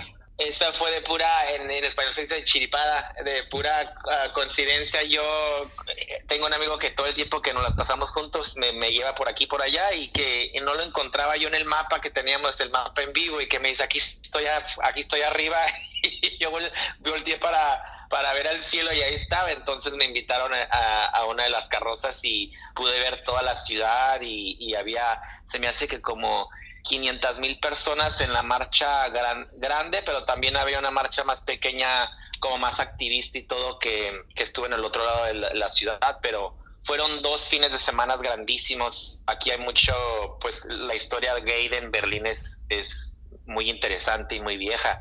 Entonces estuve muy agradecido que me tocó ver esto aquí en este viaje porque nunca me queda nada más. He visitado en otros, otros tiempos, pero son vacaciones muy pequeñas y ahora como estoy trabajando en lo, de la viruela del mono, sí. este, me ha tocado ver muchas cosas que no he visto en, otros, en otras visitas. Bueno, Leo, por cierto, quería detenerme ahora en tu flamante podcast, A Bumpy Ride, vamos a traducirlo como un camino lleno de obstáculos, que justamente gira en torno a la monkeypox, es decir, la viruela del mono. Sobre todo en un momento en el que la Organización Mundial de la Salud eh, declaró hace cuatro días aproximadamente la alerta máxima al respecto. Pero retrotrayéndonos al origen, claro, eh, de la viruela, un origen que en el contexto de este programa no hace falta que lo recuerde, pero por las dudas lo voy a recordar igual, eh, se ligó, como también en su momento pasó con eh, el COVID-19, a la población gay. Esto en Berlín, Leo, esto en Europa en general hoy es aún más fuerte que lo que podemos percibir, creo, desde América del Sur. Es decir, estos discursos que relacionan viruela del mono a población LGBT, más concretamente a población gay, son discursos fuertes, ¿no? Sí, son discursos muy fuertes y muy importantes porque lo que pasó aquí yo llegué, había 30 casos solamente, no le hicimos mucho, mucho caso al llegar aquí en, en mayo y esos casos han crecido muchísimo y se ha, se ha puesto en una, una, crisis de salud grandísima en nuestra comunidad. Y luego esos discursos y los casos también llegaron a América, a Norteamérica. Entonces esto va, va a viajar, claro, por, por el mundo si no, si no nos ponemos, pues como se dice en, en México, si no nos ponemos trucha, este, esto va a ser un problema en nuestra comunidad por mucho tiempo y no tenemos suficientes vacunas, no tenemos suficientes pruebas. Entonces, la razón que me quedé yo en Berlín es para ver cómo la ciudad, que ya tenía como un mes adelantado de los casos, quería yo saber cómo una ciudad como Berlín tomaba eh, precauciones y acción contra la viruela. Ha sido la razón que comenzamos el podcast. Y entonces, cuando yo comencé hablando de la viruela en, en la mitad, la mitad de junio, nadie en los Estados Unidos estaba hablando de esto y en unas semanas cambió rapidísimo, entonces es lo que vamos a ver en diferentes países. ¿Y, cómo, cómo, sintetizarías, si es posible, Leo, esos discursos? ¿Qué se dice en general? ¿Qué dice la clase política alemana y en Europa también? ¿Qué se dice? ¿Se la, se, la acusa abiertamente a la población gay? Eh, ¿Se la criminaliza una vez más? Eh, no se acusa directamente, pero el problema fue que cuando empezaron a reportar esto, el, los primeros reportes decían esto está pasando solamente en la comunidad gay, hay que no preocuparnos porque no está afectando a la, población génera. Entonces, al reportarlo así es, es donde se, se, ven muchos problemas porque nos, nos ponen al lado a nosotros, ¿verdad? Entonces no nos consideran parte de la población génera y eso viene con problemas que al rato empiezan a votar este no especialmente en América no se movieron rápido porque dijeron esto no va a afectar a nadie más pero el problema es que la, viruela del mono se puede pasar a cualquiera no más que a nosotros nos está tocando pero también el problema es que no estaban dándole pruebas a nadie más que a hombres que tienen sexo con hombres. Entonces, si nada más uno tiene pruebas para los hombres que tienen sexo con hombres, pues vamos a salirnos nosotros solamente.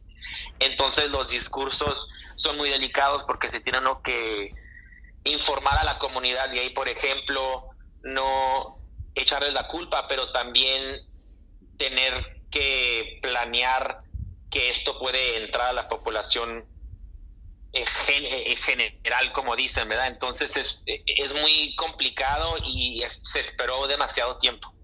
Sin dudas. Estamos... ese es el problema que estamos viendo ahora. Claro, exacto. Leo Herrera ¿eh? está en comunicación telefónica con No se puede vivir del amor. Eh, desde Berlín, él es artista, es activista, es escritor. Su Su perfil en eh, la red social Instagram es arroba Herrera Images, arroba Herrera Images, eh, obviamente imágenes Herrera, eh, en español y así vemos nucleado buena parte de su activismo. Así también te vemos y te leemos sobre todo un montón porque hay otros temas sobre los que te interesa especialmente activar, diría yo, Leo, y uno de esos es el, em, el button shaming que podemos traducir como la vergüenza eh, de los pasivos, ¿no? De los varones eh, gays pasivos, es decir, si quieren, de los que gustan de ser eh, penetrados.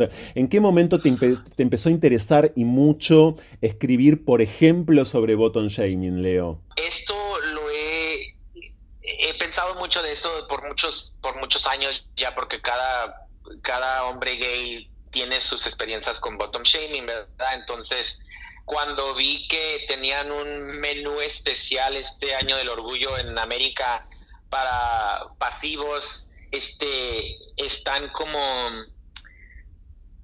como vendiendo las vergüenzas que tenemos nosotros en nuestra comunidad y me dio mucho coraje que, que están haciendo anuncios eh, usando el bottom shaming para vender menús, que, que no coman esto, no hagan esto, ah, este, cuídense más para... para eh, entonces, esos problemas que tenemos en la comunidad son muy, este, llegan a muchos lugares, ¿verdad? Llegan a, a, hombres mayores, llegan a, a ser, si somos muy femeninos, son tramas viejísimos de la, de la crisis del SIDA. Entonces, al ver un problema que, que, afecta a todos, pero nadie le gusta platicar de eso, esos son los temas que a mí me interesan más como artista. Entonces, cuando me senté yo a escribir ese, hice, hice mm, varios postings de eso, pero el posting que hice del Bottom Shame, que fue muy largo, son como 10 como 10 páginas y no había yo hecho algo así en mis redes sociales todavía, este se pasó muchísimo por donde quiere ese posting. Y entonces mucha gente me mandó eh, mensajes diciéndome que es algo que ellos no sabían que estaban sintiendo, pero que como no hablamos de eso, eh, pues es problema que afecta, nos afecta mucho de diferentes maneras y son traumas muy, muy viejos. Y a mí los traumas gay sí me interesan mucho porque tenemos otros traumas muy específicos y, muy viejos y, esas cosas son las que, me interesan a mí como artista y como activista. Claro, eh, es interesantísimo lo que estabas planeando, aquí lo ignorábamos. Eh, me contás, Leo, nos contás que en la marcha del orgullo, que en el Pride eh, de, de Estados Unidos, en el último ya hubo directamente, como se dice aquí, una columna de, de bottom shaming, o sea, de eh, pasivos avergonzados, si quieren, pero al, mismo tiempo, claro, orgullosos. Y como buena parte de esas columnas, sobre todo en el norte global, estuvo muy comercializada, con marcas, con productos. Eh, que acompañan, que aconsejan, que recomiendan eh, un bienestar general, emocional, físico, para los gays pasivos. Sí, entonces se venden pastillas, se venden comidas, se venden cosas así que eh, eh, no hay nada mal en eso, pero están usando la vergüenza de la gente para vender y lo mismo como vendemos desodorantes, ¿verdad? Para decir, ah, huelen mal. Mm. Este, esas, esas, esas cosas que se usan para vender productos, al usar la vergüenza que tiene uno por el sexo anal para vender comidas o para vender suplementos. Eso es lo que me molesta mucho porque nosotros tenemos que realizar y investigar esos tramas primero antes de, venderlos, ¿verdad? Entonces, a mí me da mucho coraje cuando en el tiempo del orgullo estas compañías que venden productos, que nos venden de todo, y luego para el julio, cuando se acaba el, el mes de orgullo, se van. Y es muy interesante a mí porque esas compañías dicen que que son muy nuestros allies y que están muy apuntaditos de nosotros en junio, no han dicho nada de la viruela del mono, no están protegiendo a sus, a sus este, eh, a los que trabajan, no, no, yo no he visto nada de eso, ¿verdad? Entonces, al ver que estaban vendiendo el bottom shaming y la vergüenza de los pasivos, al ver que estaban usándolo como, como tema para vender productos, a mí eso, eh, eso me da mucho coraje. Leo, eh, sí. Ah, hay un proyecto que realizaste vinculado a la historia de la pandemia del SIDA, eh, que es Father's Project, eh, que está disponible, por cierto, en la web iftheylived.org, iftheylived.org. claro que también es una cuestión sobre la que trabajaste y mucho, ¿no? No solamente este material, insisto, disponible en la web, que es un, como definió el San Francisco Chronicle, un gran what if que hubiese pasado, es decir, un what if que hubiera pasado si eh, la pandemia del SIDA no hubiese existido, ¿no? Sí, Fathers, este, yo duré cinco años eh, haciendo ese film, es 45 minutos solamente, es un proyecto que imaginas si el SIDA no había pasado y si la, una, un género entero hubiera cambiado el mundo. Entonces yo filmé por muchos en, en, México, en los Estados Unidos, partes en Berlín también, este, escenas de, de celebraciones gay y luego ah, ponerlas en un, este, una narrativa este, como documental, es un documental de, de mentiras, ¿verdad? Sí, claro. Este, es una imaginación al imaginarse un, un, mundo donde no pasó el SIDA y, todo salió bien. Claro, es, es, es, una fantasía, pero e, ese, ese proyecto duró muchos, muchos años para acabarlo. Lo acabé hace, hace como dos años. Fue realizado en episodios y los son cinco episodios que ahora están juntos. También hay escenas muy gráficas sexuales porque se trata también de la liberación sexual. Entonces, como hablo los tramas de, de los pasivos, cosas así, e, es una investigación en, en los tramas que tenemos en la comunidad que han sido directamente por la crisis del SIDA y por los tramas que pasaron las generaciones después también. No solamente es la gente que se se murió del SIDA es también la gente que quedó tramada y generaciones como las mías que vivimos nosotros, que nacimos el mismo año que nació el SIDA en, el 81. Yo, yo duré mi vida entera, ya tengo 40 años, yo duré mi vida entera en la, en la sombra del SIDA, con miedo de esas cosas. Entonces es una examinación de, de, qué pasa con una generación o con el mundo si no tenemos esos clases de traumas. Que nosotros ahora con el COVID estamos viendo también las mismas clases de trama y ahora con la viruela, entonces esos tramas de la traumas de enfermedad también son muy interesantes para, mí. Sin dudas, de esos traumas hoy, Leo, ¿cuál te parece que es el más vigente? ¿Cuál te parece que es el que a lo largo de 40 años, un poco más, por cierto, eh, permanece a flor de piel, como decimos aquí, ¿no? Eh, que, está especialmente vivo todavía, pese a tantas décadas. A mí lo que más me interesa con las enfermedades es la vergüenza que nos da, ¿verdad? Eh, lo que hacemos con nuestro shame, con nuestra vergüenza, es algo muy interesante. Lo vimos con el COVID. Este, hay mucha gente que eh, el miedo de la enfermedad y la vergüenza de una enfermedad, lo que me interesa a mí es, es cómo actuamos tan diferentes. Cada persona puede tener esa vergüenza y esos traumas de tener HIV o de pasar el HIV a, otra persona. Este, lo que vimos con el COVID y ahora lo que estamos viendo con la viruela, esos tramas de, cómo se siente uno mal cuando la enfermedad cómo la enfermedad nos hace sentir mal a nosotros como personas. Esos traumas tenemos del SIDA, ya tenemos décadas con eso. Mucha gente este, corre hasta la...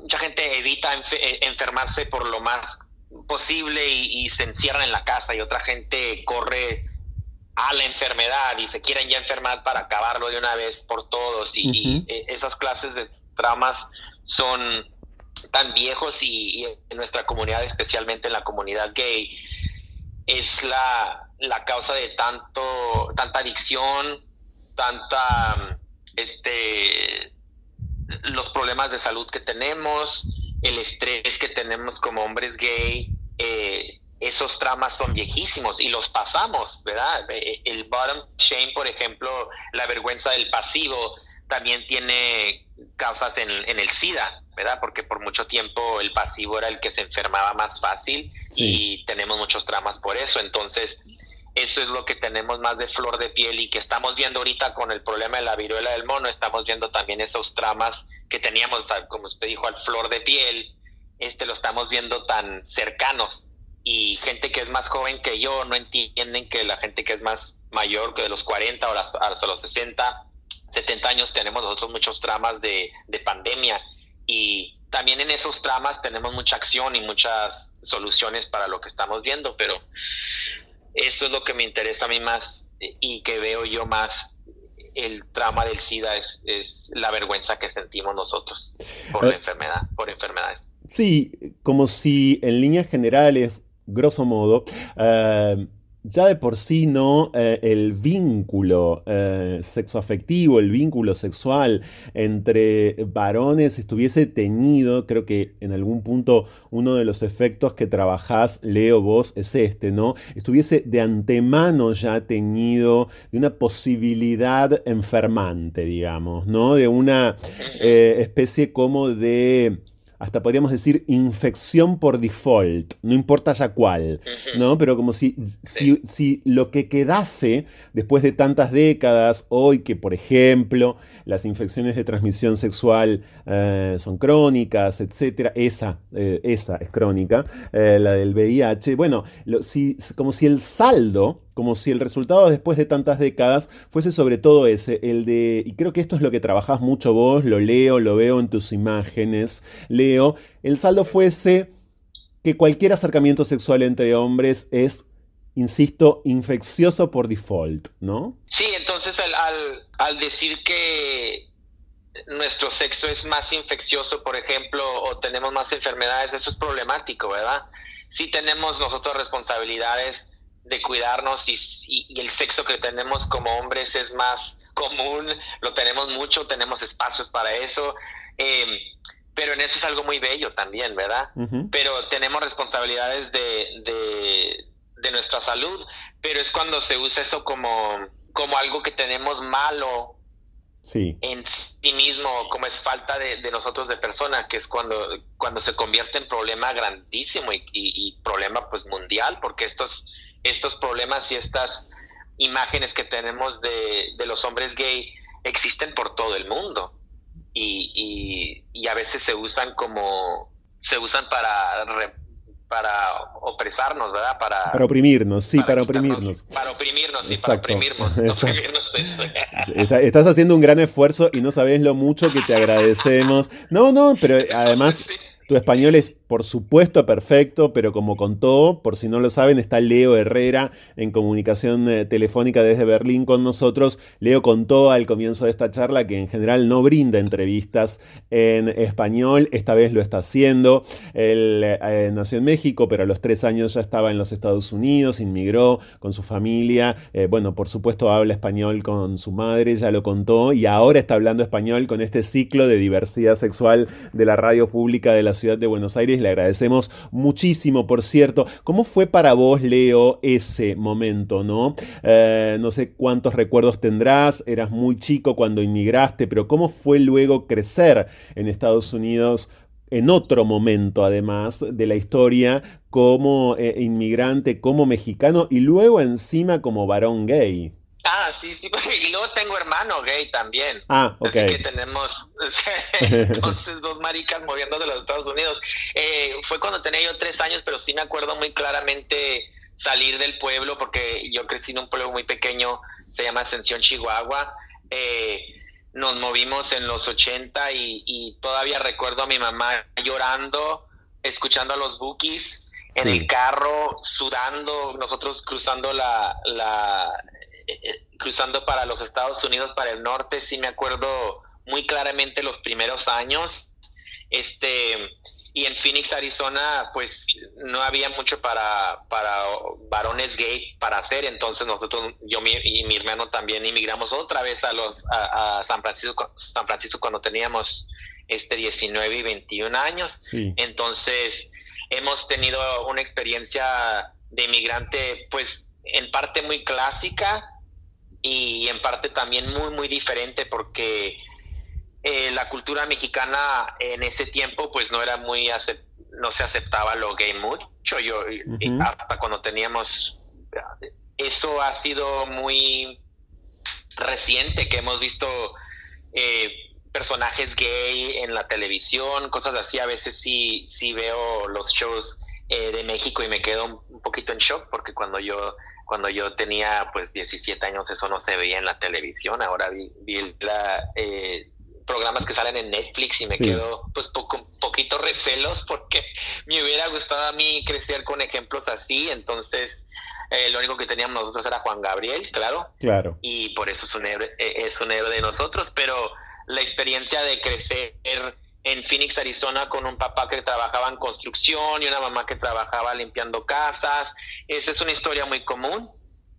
Entonces hemos tenido, mi hermano y yo, experiencias de inmigrantes muy clásicas, pero también al movernos a San Francisco cuando teníamos eh, tan jóvenes y dejar otra vez nuestro hogar y luego movernos a Nueva York. Entonces hemos también tenido experiencias en los Estados Unidos muy diferentes que también gente como mi primo que, que fue gay, que se tuvo que quedar en México, este, él tuvo muy, muchas diferentes experiencias que nosotros tuvimos y nosotros tuvimos muchas oportunidades que gente que se queda en México en ese tiempo no, no pudo tener.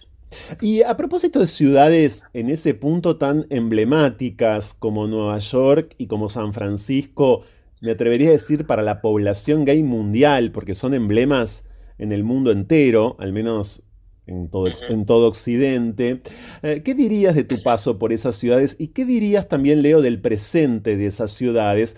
Porque bueno, al ser también tan emblemáticas, una vez más lo digo, eh, también creo que eh, forman parte hasta de una suerte de em, cliché o, de fetiche muy fosilizado, es decir, muy, muy em, viejo en algún punto, ¿no? O siguen siendo o siguen siendo ciudades importantes a las que la comunidad gay mundial va a parar para sobrevivir? ¿Sigue habiendo algo de eso o todo eso es más una postal del pasado? Ah, ah, buena pregunta. Este, a mí me ha tocado vivir en San Francisco en dos diferentes décadas, vivir en Nueva York, este, viajar aquí a Berlín y ahora vivo en New Orleans. Entonces esas ciudades en, en lo que es de lo gay y historia gay son muy importantes.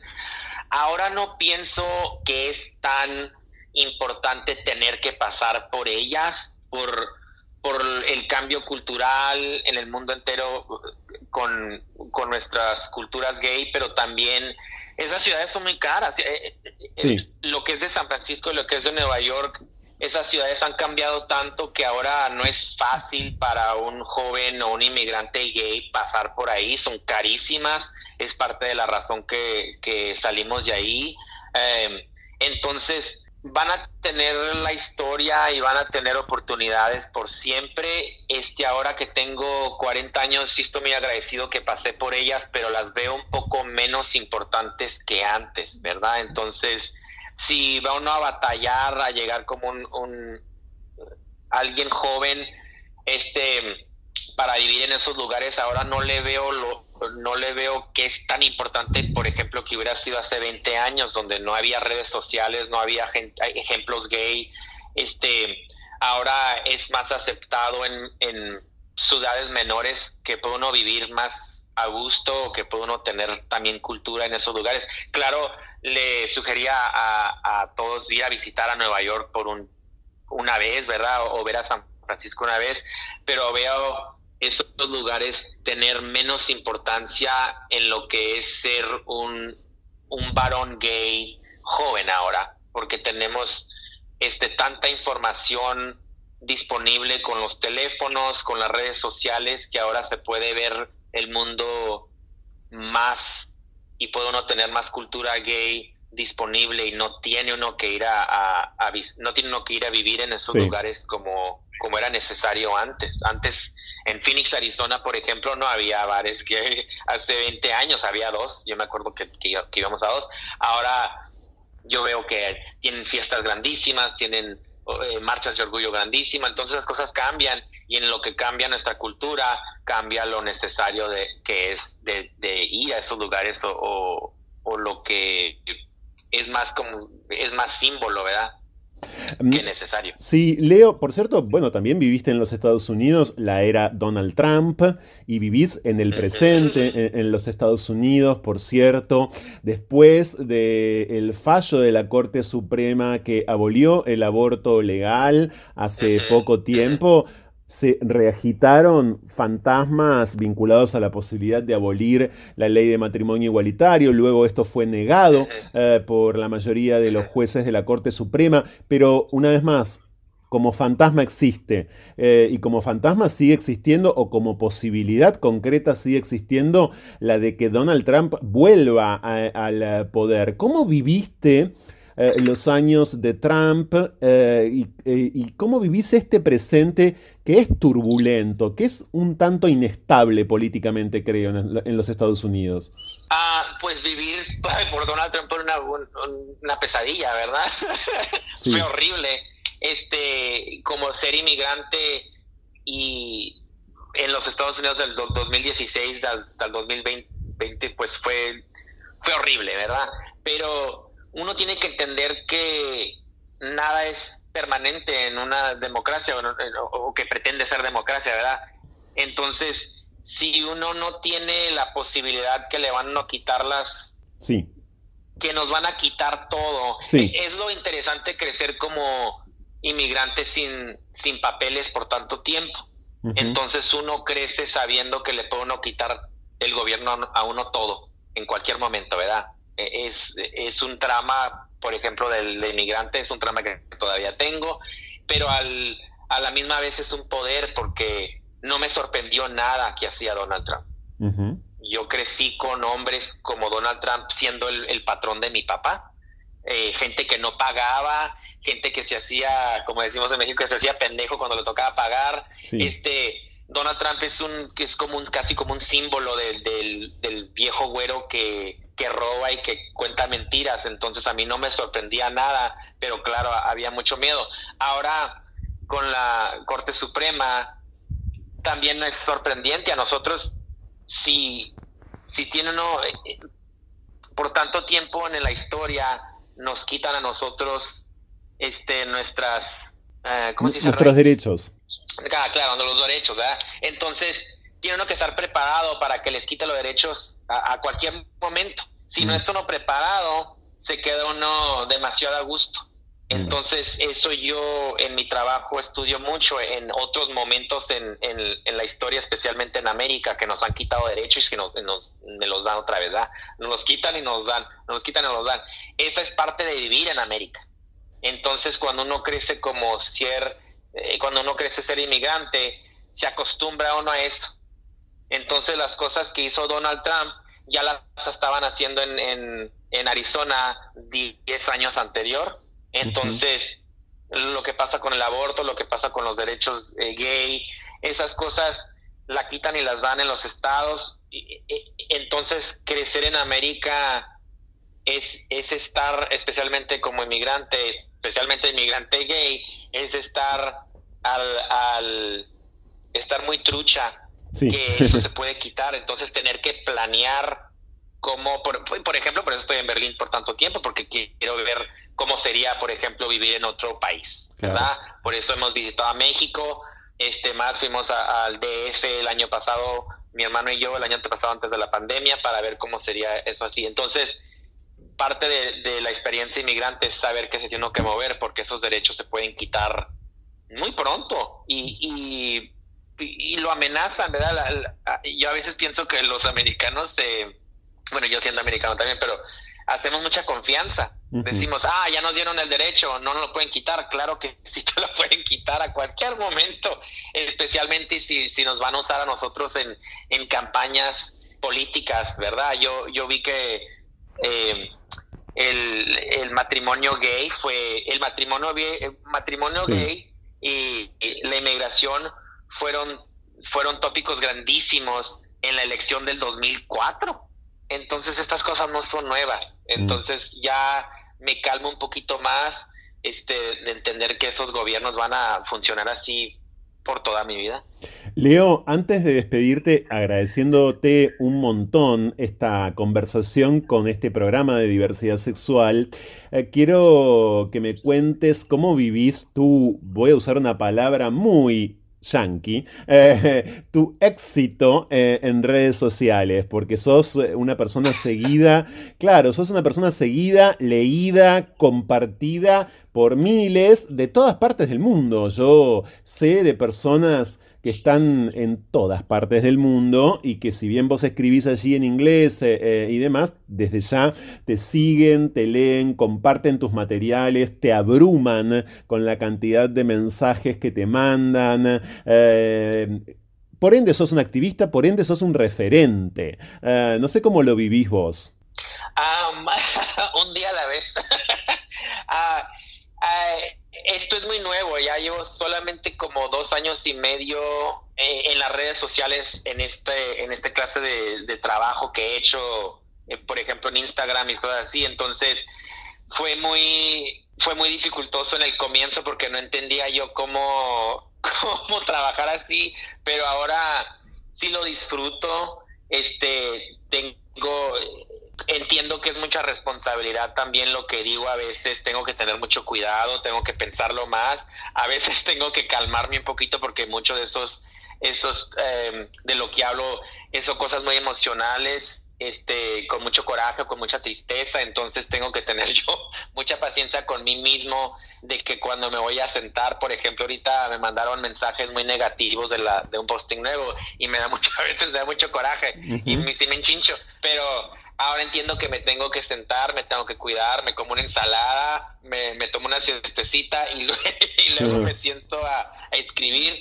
Eh, cuando tengo problemas es cuando me siento a, platicar con mucho coraje y, mi, mi, madre me, enseñó que el, que se enoja pierde. Entonces, eh, eh, ha sido parte de la experiencia, pero 90% es, es positivo. Aquí llegué a Berlín y me reconocieron en la calle, tengo un, me reconocieron alguien que, que, me sigue en las redes sociales. Sí. Tengo momentos así que son muy, me quedo como en shock y me da mucha vergüenza, pero poquito a poquito me estoy acostumbrando a, también, también tener mucho agradecimiento porque ahora ha sido un, un, trabajo de un trabajo completo ahora yo esto este a veces tengo habilidades de la gente puede donar tengo tienda ahí entonces a, y yo perdí mi trabajo en el comienzo de la pandemia y esto se ha convertido en trabajo nuevo, entonces también en mucho, mucho agradecimiento. Eh, eh, trato de contestar todos los mensajes que me manda la gente. Eh, sí me siento muy soportado yo por, por la audiencia que tengo y muy agradecido porque tengo audiencia muy, este, muy diversa, muy inteligente, este, con mucho humor y con mucho soporte de lo que hago yo, entonces sí me siento, me siento muy, muy agradecido lo que tengo que acordarme a veces cuando es demasiado trabajo, cuando me siento muy, muy cansado de esto, porque a veces son 8 o 10 horas al día de escribir, de hacer los posting, los videos, cosas así, pero a veces me mandan gente muy mayor de mí que me mandan decir muchas gracias por hablar de estas cosas que pasamos nosotros o me manda gente muy muy este, más joven que yo y me dicen yo no sabía de esta historia, ahora puedo, por ejemplo, procesar lo que está pasando con la viruela del mono muy diferente ahora que, sé que tenemos historia de esto. Entonces esos son los momentos que, que vale la pena. Sin dudas. Bueno, Leo Herrera está en arroba Herrera Images. ¿eh? Lo estamos compartiendo eh, nosotros también en redes sociales, arroba Images. No me llama la atención que tanta gente mayor que vos, Leo, eh, se comunique con vos, porque además, entre otros trabajos, haces ahí un trabajo fenomenal respecto de la memoria. Compartís materiales viejos, materiales del pasado, de las culturas gays de hace muchas décadas y eso desde ya enciende pasiones y por supuesto concientiza, desde luego que concientiza. Leo, gracias, muchas gracias por el esfuerzo, por el tiempo. Te dejamos ahora de vuelta libre eh, por las calles de Berlín y te esperamos, ojalá, te esperamos en nuestro programa y en la ciudad de Buenos Aires alguna vez. Ojalá eso sea posible. Me encantaría ir. Pues muchísimas gracias. ¿eh? Por favor, un abrazo fuerte. Igualmente. Ya volvemos.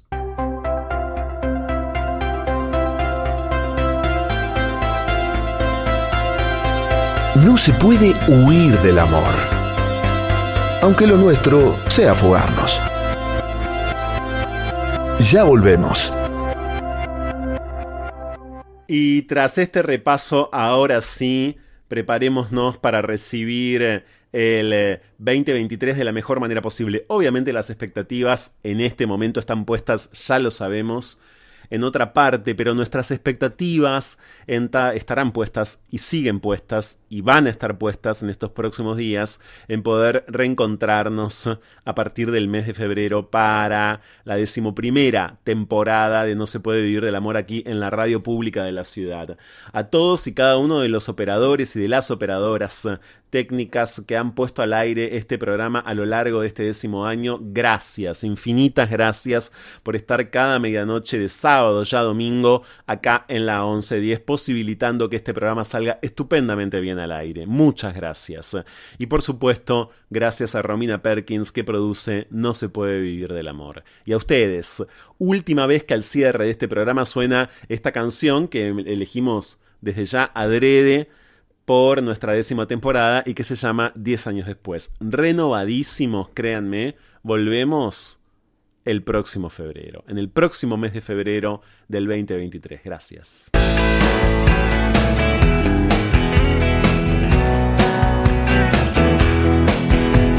Si diez años después te vuelvo a encontrar en algún lugar, no te olvides que soy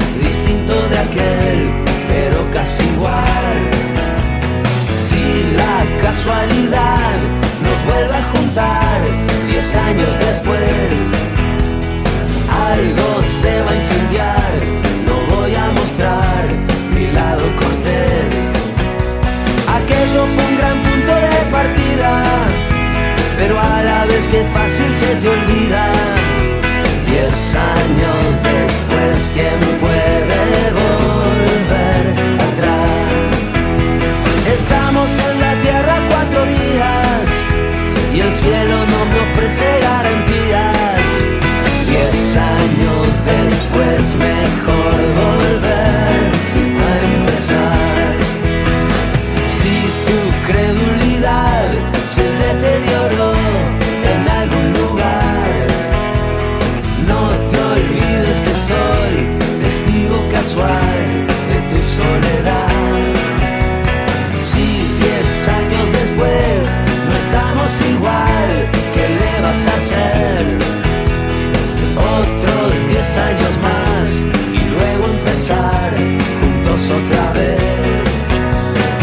Aquello fue una linda primavera, pero fue solamente la primera.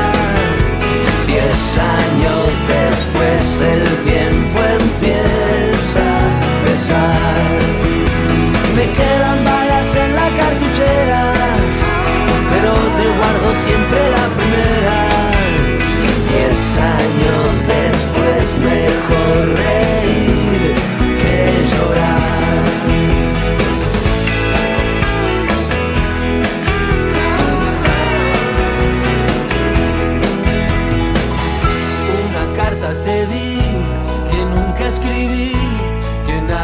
yo.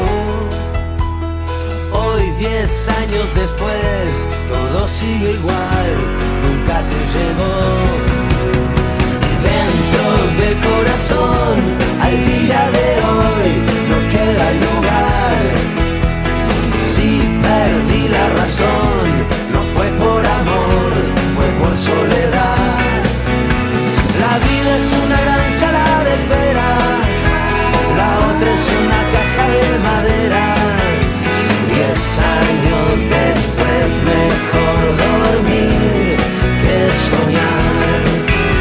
No se puede vivir de otra manera, porque si no la